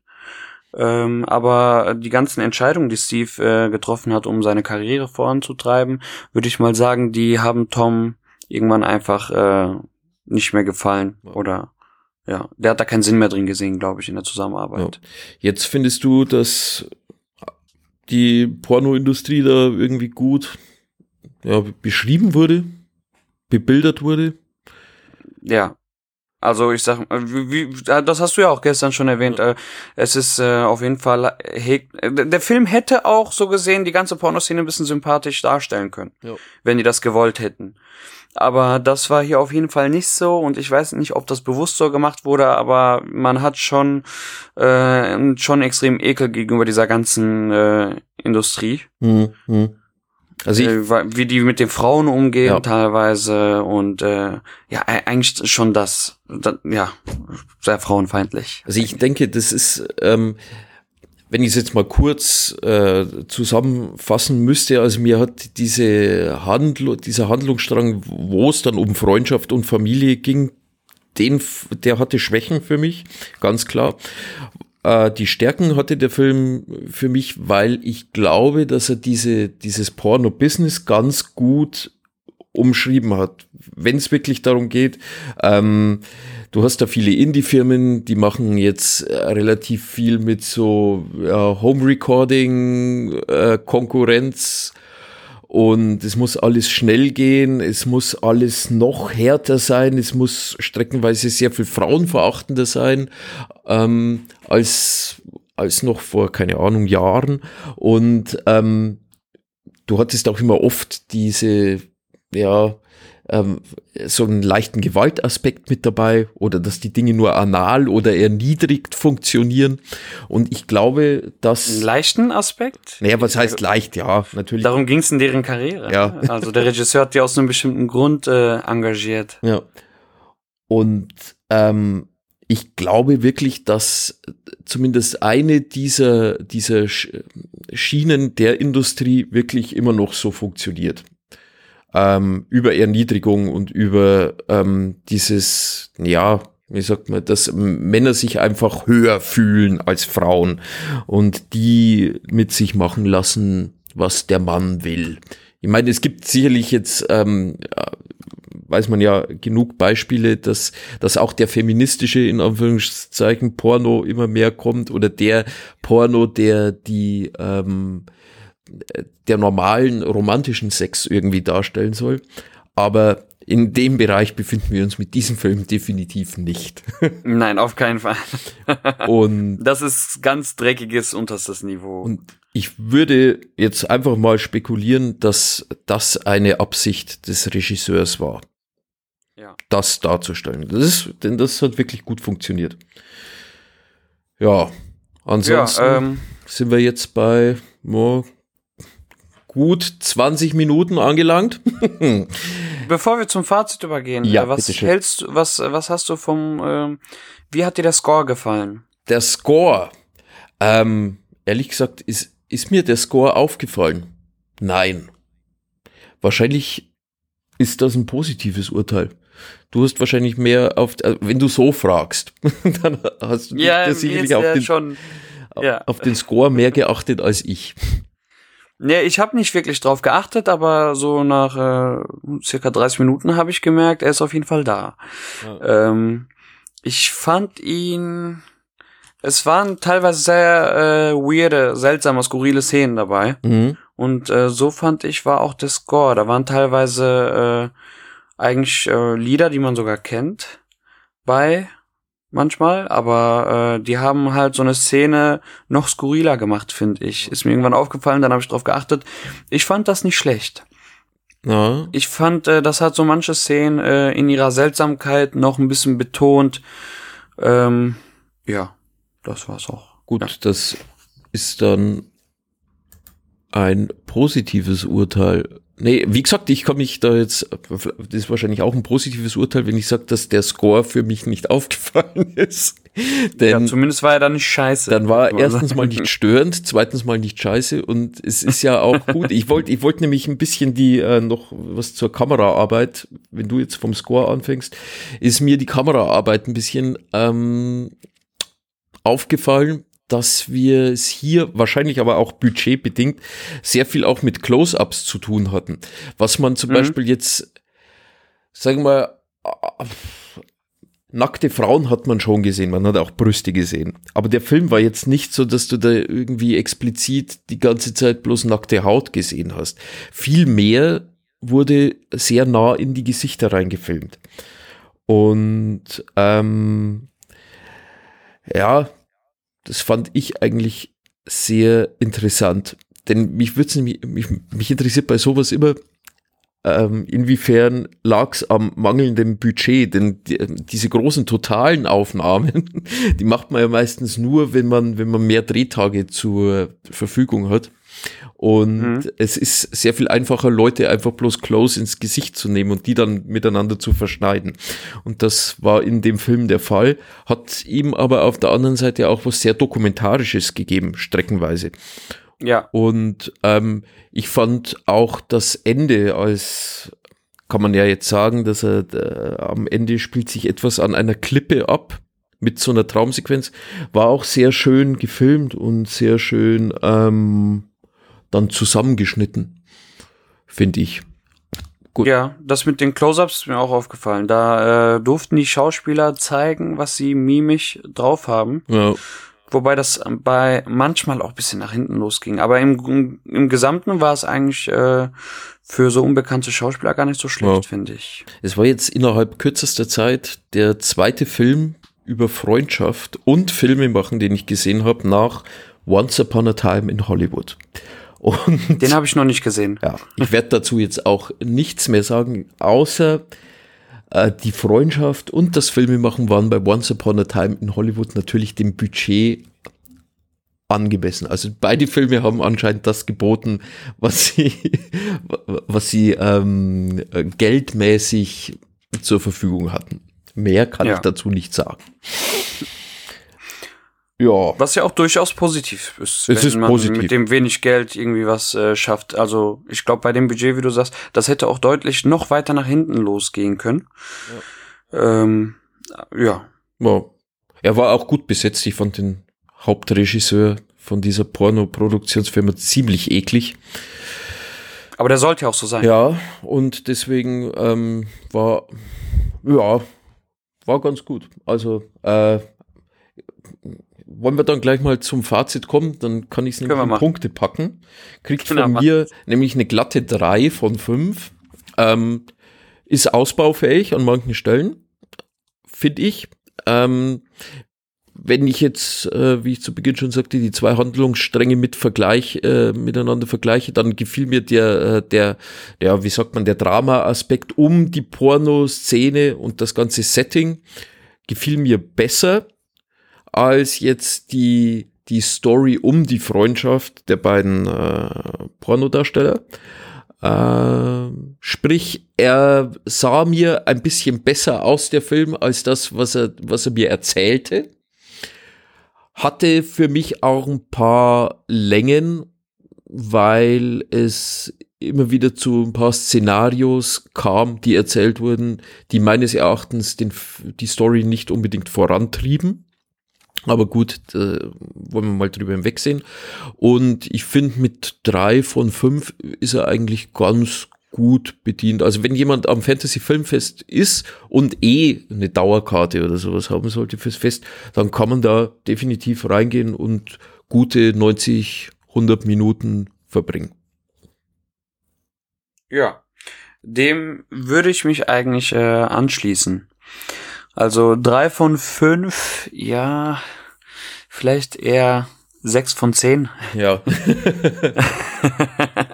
nee, ähm, also ich, ich, wie du das schon gesagt hast, die äh, Story um die Freundschaft, die war einfach viel zu oberflächlich. Die hätte man ein bisschen äh, besser ausschmücken können oder mit mehr intensiveren Details oder so hinzufügen können. Ähm, die Story um die Pornoindustrie, die fand ich wirklich gut. Ja. Weil, äh, ich muss ehrlich sagen, äh, welcher Mann hat noch nie Pornos geguckt, ne? Mhm. Und äh, da wird einem dann mal so klar, wenn man noch nie drüber nachgedacht hat, äh, wie eklig das da abgehen kann. Ja. Und ähm, auch äh, vor allem zum Beispiel die, ganz am Ende die Szene mit der Freundin, du weißt, was ich meine. Also es äh, ging schon, äh, da habe ich schon so, ne, danke. Und was die andere Sache angeht mit äh, Kamera und Score, die fand, äh, das fand ich jetzt nicht schlecht. Hm. Äh, was noch, was noch? Irgendwas war mir noch auf dem Herzen, aber mir fällt jetzt gerade auch nichts mehr ein. Also ich würde mich dir anschließen und äh, drei von fünf Punkten auch vergeben. Es ist ja relativ einstimmig. Und ich würde sagen, mit sechs von zehn definitiv einer der Filme, die beim Fantasy Filmfest dann äh, geguckt werden können. Man muss ja dann auch immer dazu sagen, hey, wir haben es hier mit, ähm, mit meistens mit irgendwelchen Regiedebütanten zu tun. Mhm. Und ähm, wenn ich so einen Film als Regiedebüt dann hinkrieg, dann wäre ich ziemlich zufrieden, muss ich ganz ehrlich sagen. Deswegen, Ja, das stimmt, das Ja. stimmt. Unter dem Aspekt habe ich es gar nicht betrachtet. Komm, dann, dann hau ich noch einen halben Punkt drauf, mache ich 3,5. Nee, ich bleib bei den drei. 6,5 von 10 ist doch in Ordnung. Mensch, Es also, kommt auch drauf an, was glaubst du, wer die, wer die Zielgruppe war? Ganz kurz. oh, Zielgruppe ist äh, sehr spannend. Ähm, ich kann mir vorstellen, dass äh, wer hat damals Boogie Nights geguckt? Also ich glaube eher, dass die Zielgruppe wirklich äh, Leute sind, die auch mal ein ordentlich trauriges Familiendrama mögen, glaube ich. Also es muss jetzt niemand sein, der sich für die Pornoindustrie großartig in, äh, interessiert, glaube Ja. ich. Das ist, Aber die, das vor ist allem die, die sich für die Industrie inter interessieren, für die ist das äh, definitiv, ja. definitiv. Ja, ja. klar. Also die, die sind für dieses, wie, wie sagt man, äh, ein Muss reinzugehen. Und ähm, ansonsten, ja, weiß nicht, man sollte vielleicht nicht unbedingt reingehen, wenn man sonst nur Disney-Filme guckt. Nee, das nicht. Auf keinen Fall. Also, da ist nichts mit Mickey Mouse. Nee, Mickey Mouse, nee. Außer Mickey Mouse macht eine Bukake-Party, aber ich glaube ja nicht. ich hoffe, es hören keine Kinder mit. Das ist so ein schöner Schlusssatz. Mickey Mouse macht eine Bukake-Party. Das lasse ich jetzt so stehen. Alles klar. Hiermit verabschieden wir uns. Bis zum nächsten Mal. Bis zum nächsten Mal. Ciao. Ciao.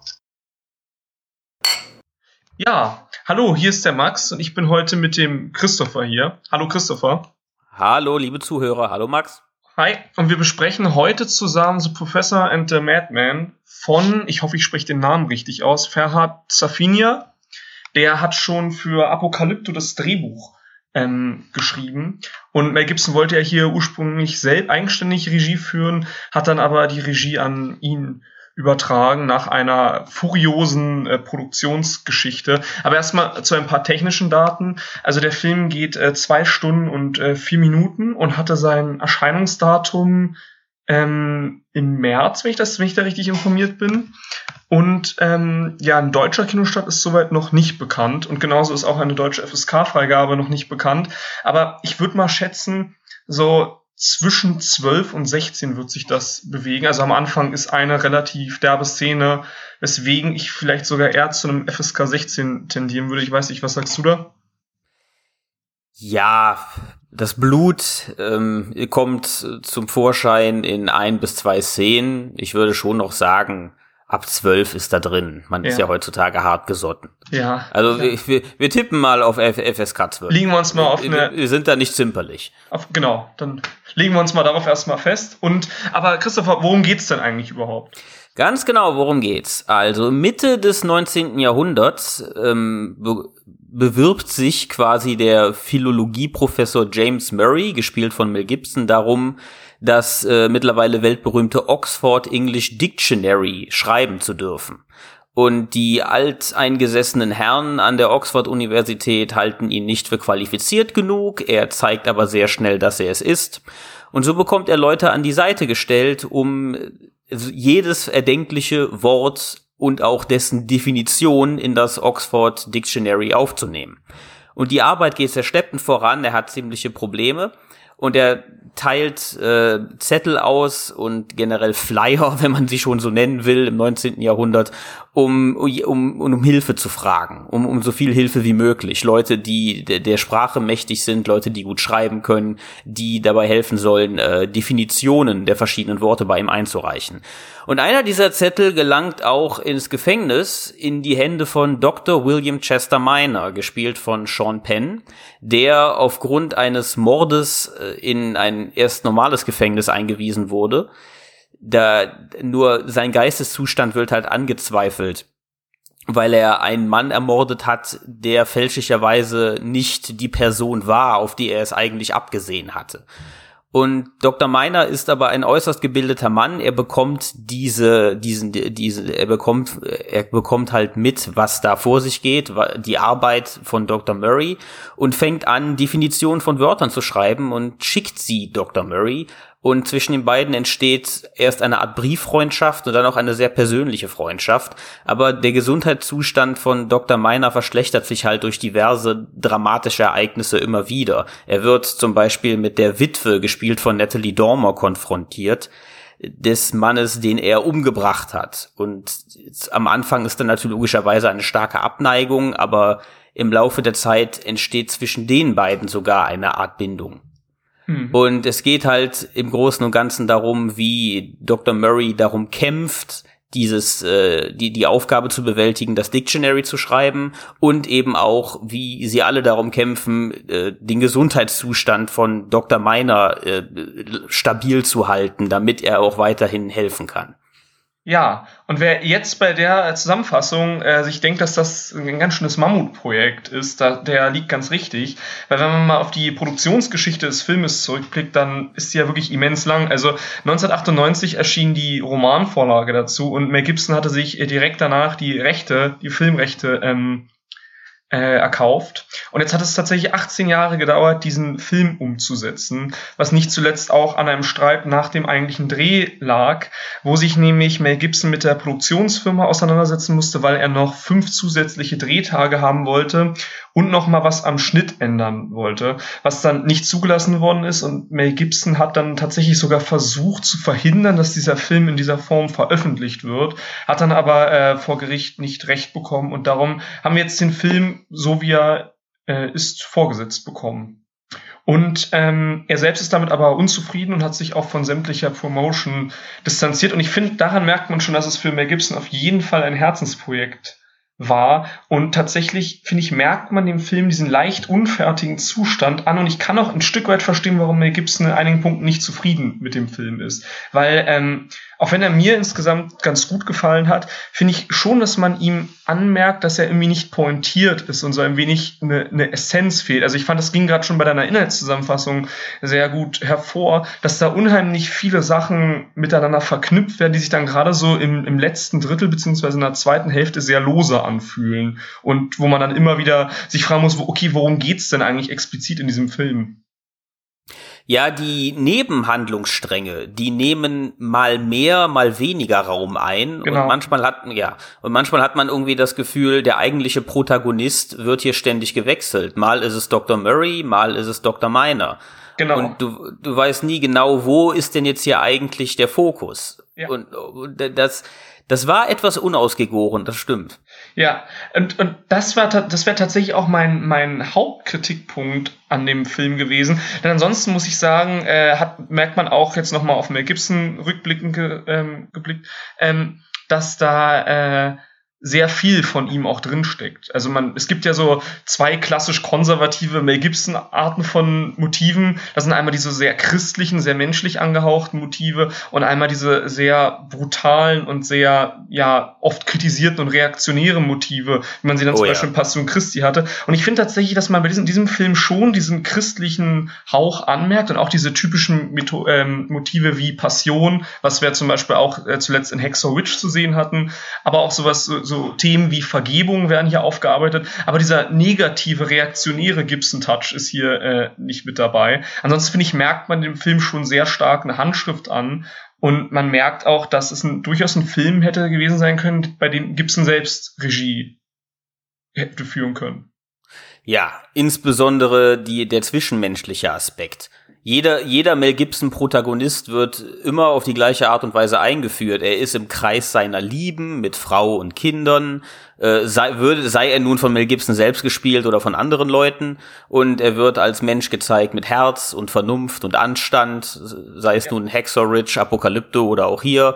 Die, die Charaktereinführung, die war sehr Gibson-like, das stimmt. Ja. Und auch, auch, auch die Themen, die wurden, die wurden gut verhandelt, weil hier, hier, das stimmt, es gab ja nicht diesen Reaktionismus, es gab ja auch nicht vor allen Dingen diese, diese Aufdringlichkeit, wenn es um irgendwelche politischen Meinungen Exakt, geht, die Mel ja. Gibson oft an den Tag legt. In erster Linie, das, das Thema Vergebung ist vermutlich das einzige Thema, das hier nicht einfach nur angestrichen, sondern komplett ausgeführt wird von Anfang bis Ende. Ja. Im, im, Im Falle eben darum, wie man mit der Figur von Sean Penn hier umgehen soll.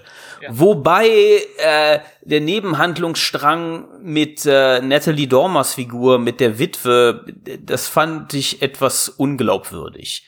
Ich, ich, ich will nicht sagen, dass da Vergebung in, in dem Falle nicht möglich wäre. Und es natürlich gab es schon Menschen, die haben äh, den Mördern von geliebten Menschen vergeben. Hm. Nur die, die Art und Weise, wie sich zwischen den beiden eben das Verhältnis entwickelt, das war mir in dem Falle zu zu viel, zu hastig und auch zu emotional. Ja, das Weil- passt. Ja, ja, ja, das, das passt auch zu so einem, zu einem Gibson, zum weiteren Gibson-Motiv, zum, ganz klar zum Pathos. Also es reicht praktisch nicht, dass es so ein stilles, langsames Verzeihen ist, sondern es muss auch da so ein impulsives, starkes, intensives Verzeihen direkt sein. Das passt da, finde ich, schon ganz gut in die Ästhetik des Films rein, wo- wobei ich dir zustimmen würde, dass es doch etwas übereilt wirkt.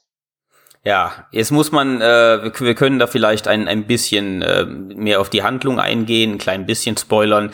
Es ist so, dass Natalie Dormer mittellos ist, nachdem ihr Mann ja von Sean Penns Charakter umgebracht wird.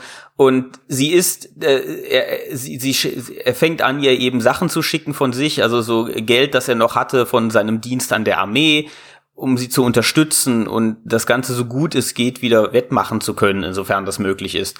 Und dann kommt irgendwann der Punkt, wo klar wird, dass Natalie Dormer nicht lesen kann und Sean Penn will ihr das Lesen beibringen, weil er meint, du kannst es ja dann auch deinen Kindern beibringen und, und, dann haben sie so viel was davon. Und da sehe ich irgendwo schon den Nutzen, beziehungsweise ich kann erkennen, warum sie gewillt war, sich auf ihn einzulassen, weil für eine Frau in diesem Zeitalter, in dieser Epoche, äh, jede Hilfe kommt da recht. Ja. Nur ich, ich, ich, bin, ich, ich bin gewillt, den Part abzukaufen. Nur die Art und Weise, wie sich dann zwischen den beiden Gefühle entwickeln, das halte ich auch in dieser Situation für zu übertrieben. Ja, auf jeden Fall. Ja, da würde ich dir zustimmen, aber gerade weil schon die ganze Zeit die Schauspieler genannt werden, ich war von der Schauspielleistung wirklich begeistert. Ich finde, alle drei genannten Schauspieler machen einen wunderbaren Job hier. Und auch äh, Mel Gibson mit Rauschebart und schottischem Akzent ist auf jeden Fall ein Blick wert. Ja, er hat, er hat immer noch, trotz all die Jahre, die vergangen sind und auch die Skandale, die an ihm genagt Ja. werden, er, er hat immer noch diesen, diesen Leading Man Charme. Den kann man ihm nicht absprechen. Er ist ein altmodischer Hollywood-Star und das hat er auch immer noch. Wenn, wenn er, wenn er, äh, in der Szene ist, dann dominiert er das Geschehen. Er hat nach wie vor die Ausstrahlung, er hat die Präsenz, das kann man ihm nicht aberkennen. Und äh, da war ich rundum mit zufrieden. Sean Und- Penn war auch gut, obwohl für mich hat er hier an einigen Stellen ging das ein bisschen hier I'm acting, I'm acting. Das war einfach hier und da ein bisschen dick aufgetragen. Ja gut, also das ist mir jetzt nicht so störend aufgefallen, aber kann ich auf jeden Fall nachvollziehen.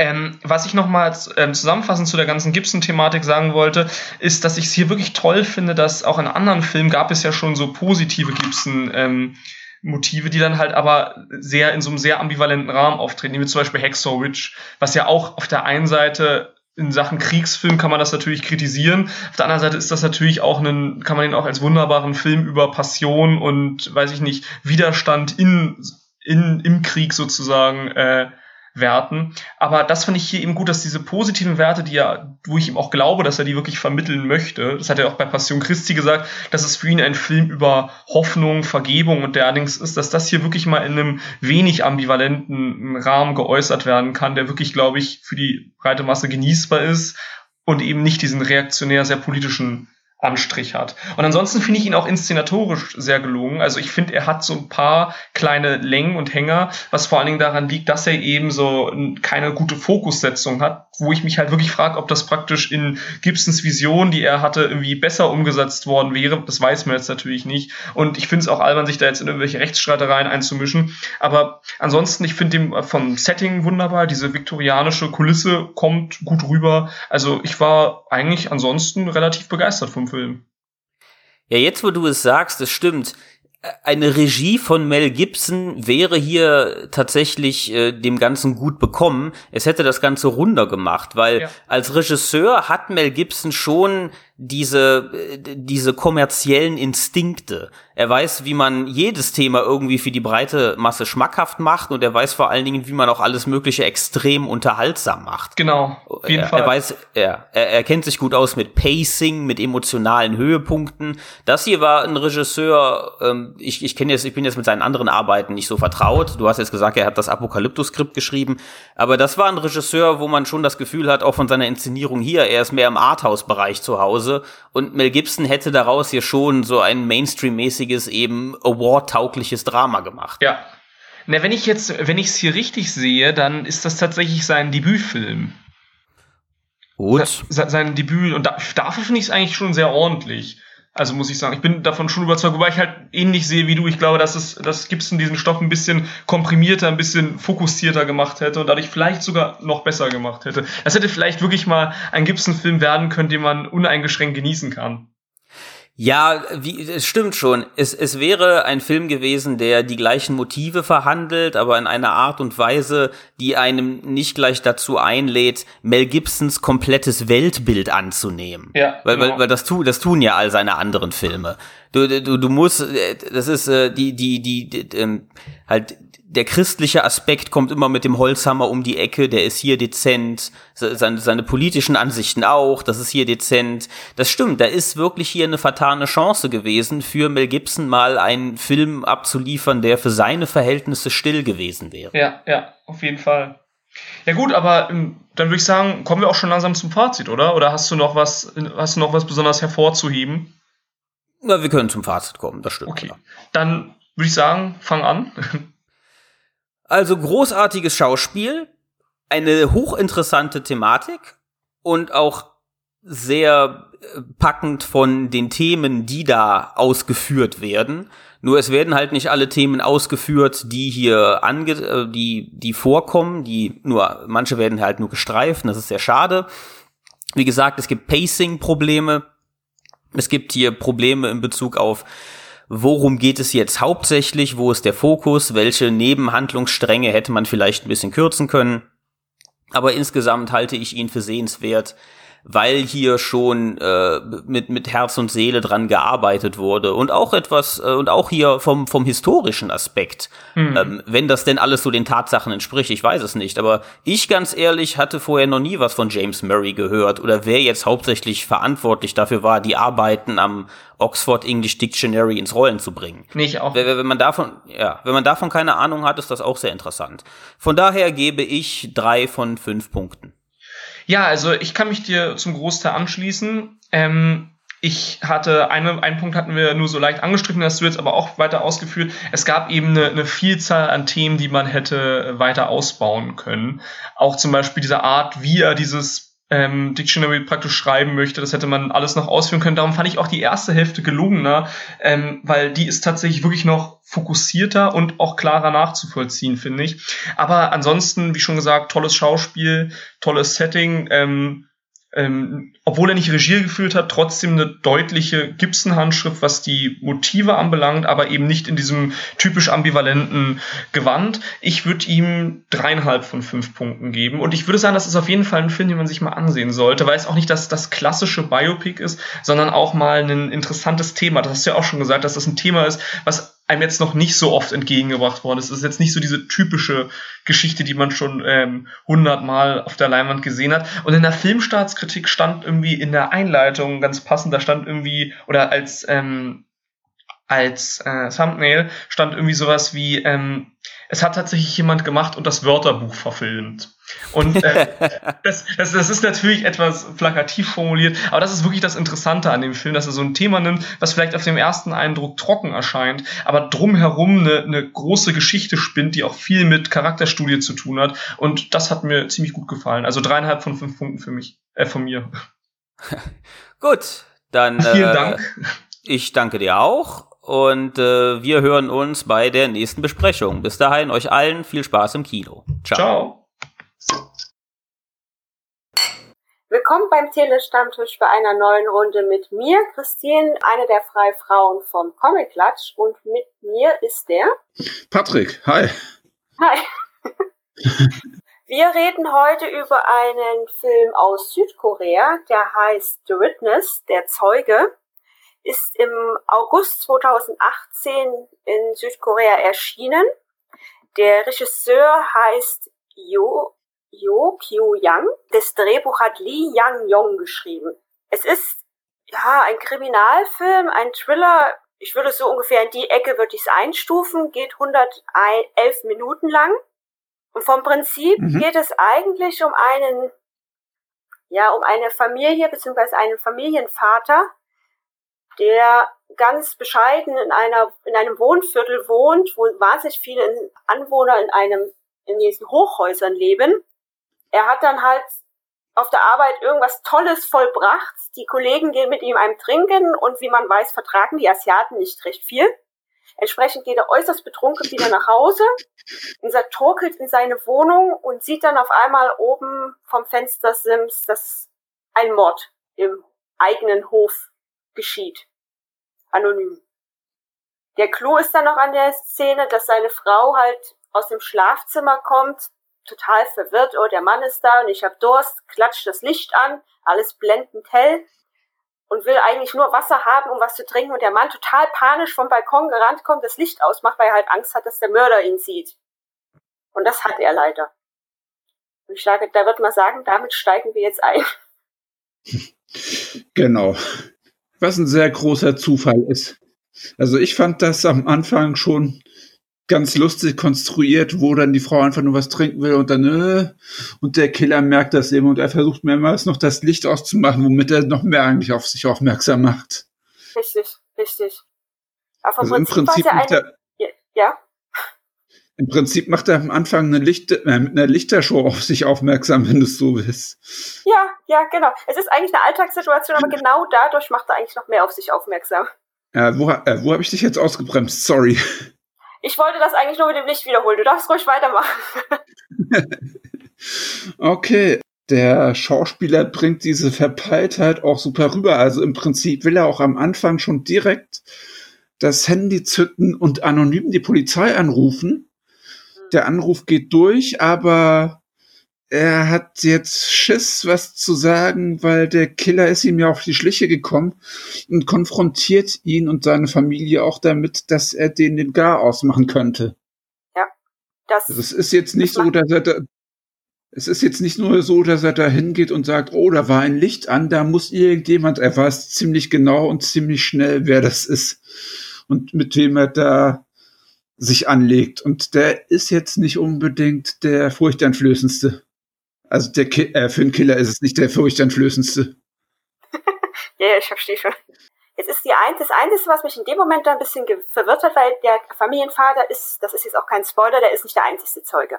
Es gibt noch andere Menschen, die ihn gesehen mhm. haben.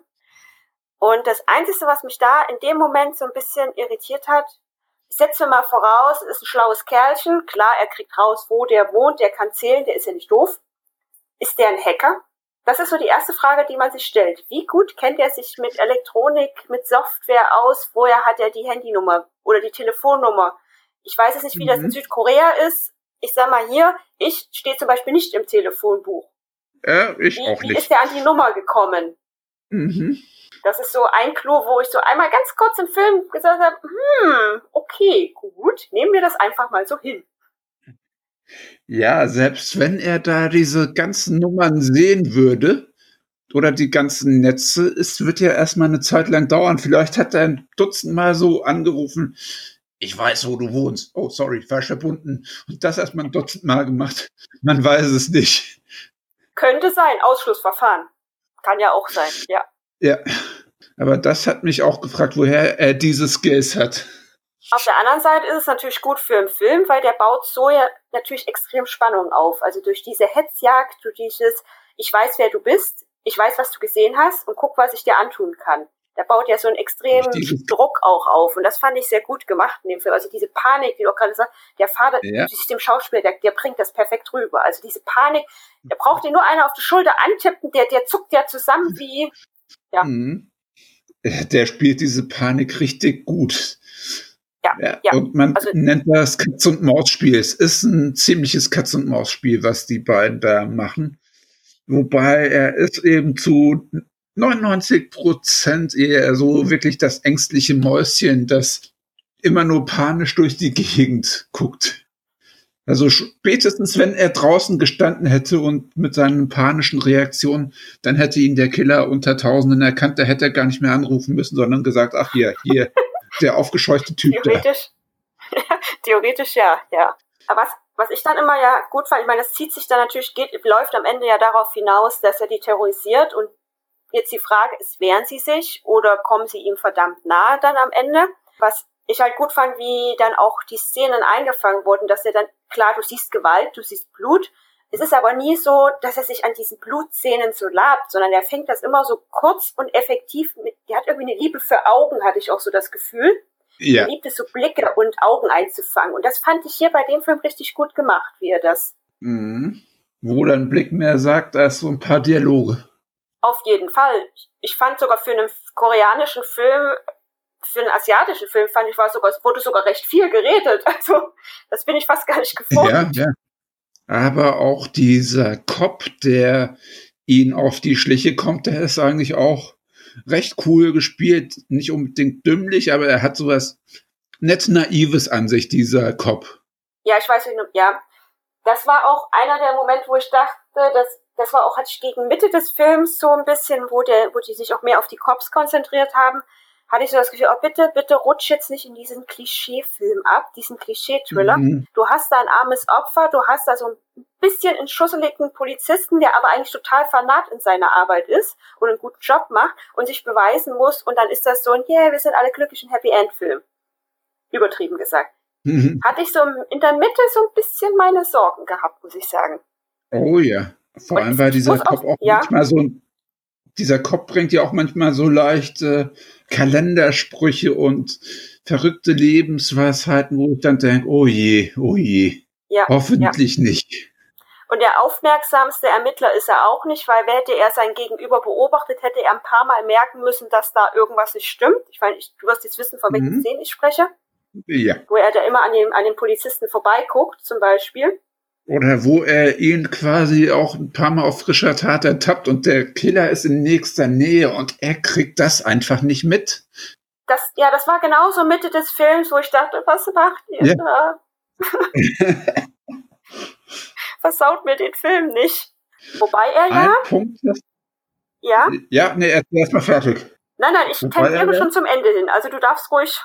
Ein Punkt wird noch, äh, hast du noch außer Acht gelassen. Er wird ja auch ab und zu mal gebremst zur Polizei zu gehen, weil er ja so sonst quasi ein wenig die Mieten oder sonst wie erhöhen könnte.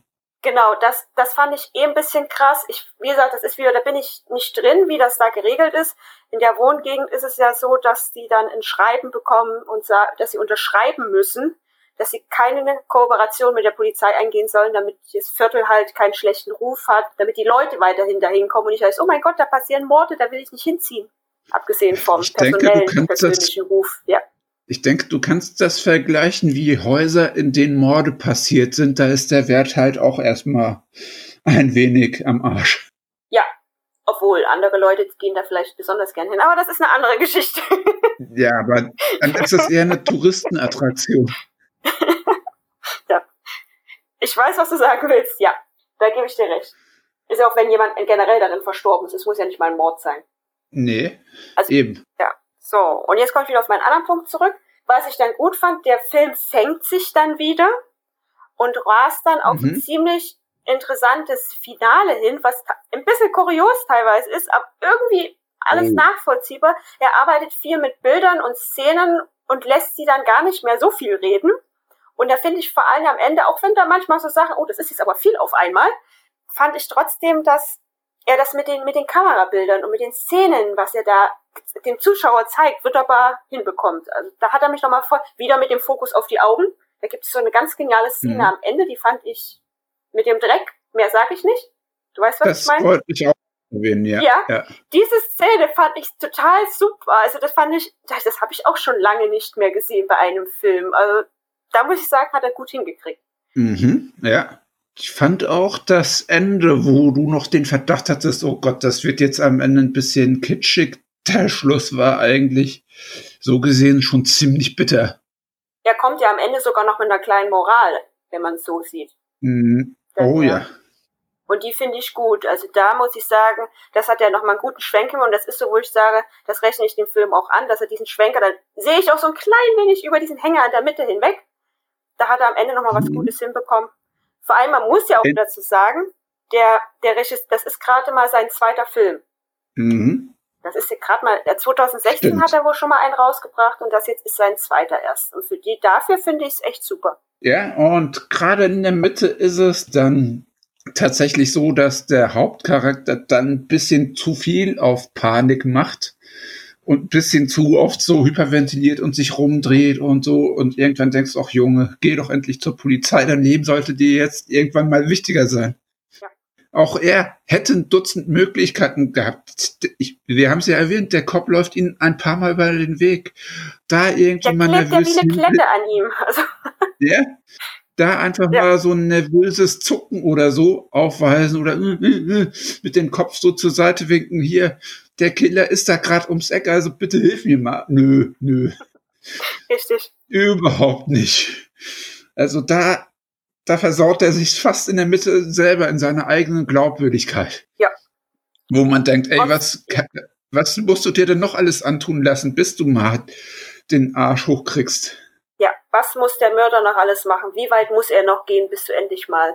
Ich meine, das ist ja dann nicht der erste Mord, der, äh, der fängt ja, äh, der fängt ja dann erst quasi eine Mordserie an und mordet sich nach und nach quasi bis zu ihm und seiner Familie durch. Also es ist fast schon so, als würde er sich bis zu ihm durchfressen. Ja, ja. Die Made im Speck. Ja. Und er macht einfach nichts, wo man denkt auch, bist du Monk oder was soll der Mist jetzt? Das, ja. Wie würdest du jetzt trotzdem, also die Kritikpunkte sind wir uns ja recht ähnlich, sind wir ja uns recht einig, am Ende Ja. trotzdem ihn bewerten, den Film? Ich würde ihm eine 3 von 5 geben. Für eine 4 oder für höher. Hat der in der Mitte einfach zu viele Hänger und Sachen, die den unglaubwürdig machen. Also so ein bisschen die technischen Fehler, die ihm einfach noch fehlen. Ja, mir, ich, mir fällt es ehrlich gesagt sogar ein bisschen schwer, Punkte zu vergeben. Mhm. Ich setz, ich sage, ich mag den Stil, wie er den Film gedreht hat. Und ich würde, werde den Regisseur definitiv weiter im Auge behalten. Mal gucken, was der noch so rausbringt und hoffentlich irgendwie übersetzt wird, zumindest ins Englische. Und muss sagen, Mhm. es ist auf jeden Fall ein sehenswerter Film, der ein paar Hänger hat. Deshalb würde ich aber trotzdem sagen, schaut den Film. Also ich würde trotzdem einen Filmtipp rausgeben, trotz der Kritikpunkte. Ja. Würde ich auf jeden Fall machen. Weil er hat, wie vor allem, wie ich schon gesagt habe, wegen der Message am Ende dann nochmal. Mhm. Es ist aber eben eine vorsichtige Empfehlung, man darf kein Meisterwerk erwarten. Nö, das ist ein Jungregisseur, der sich versucht. Es ist jetzt auch kein wildes Blut und Gemetzel. Das heißt aber nicht, dass gar kein Blut und keine Details zu sehen sind. Es sind schon ein paar derbe Szenen dabei. Also Ja. für die Kitties ist es nichts. Ich denke auch Aber nicht, dass du Kino. groß beim Fantasy Filmfest sehen wirst. Ja, Kitties, ja, ich würde ihn, ja, das ist immer so schwer mit dem Alter. Aber ich würde ihn so ab Mhm. 16, 15, 16. Ja, ja. Mit dem Alter würde ich ihn einstufen. Ich würde auch sagen, so ab 16. Genau. Also wer Bock auf einen südkoreanischen Film hat und nicht der größte Skeptiker ist, sondern auch mal einem jungen Regisseur eine Chance geben möchte, sollte definitiv diesen Film schauen. Definitiv, aber man hätte den Film auch gut auf 20 Minuten raffen können, dann wäre auch mehr Oh, ja, Tempo das ist jetzt hart gewesen. gesagt. ja, 20 Minuten würde ich nicht sagen, aber ich sag mal 80 Minuten. Der Film geht 110 Minuten. Ja, man kann man ja auf 80 Minuten raffen. Ja, und mir Härte vorwerfen. ah, ja. Selber noch drauf eintreten. Das finde ich geil. Es ist wirklich so, dass er sich in der Mitte ein wenig in seiner Handlungsweise dann doch wiederholt. Von daher, ja, ein paar Längen ausgebügelt und das wäre sogar ein richtig, richtig guter Film geworden. genau. Und damit würde ich sagen, guckt euch den Film an, bildet eure eigene Meinung. Genau.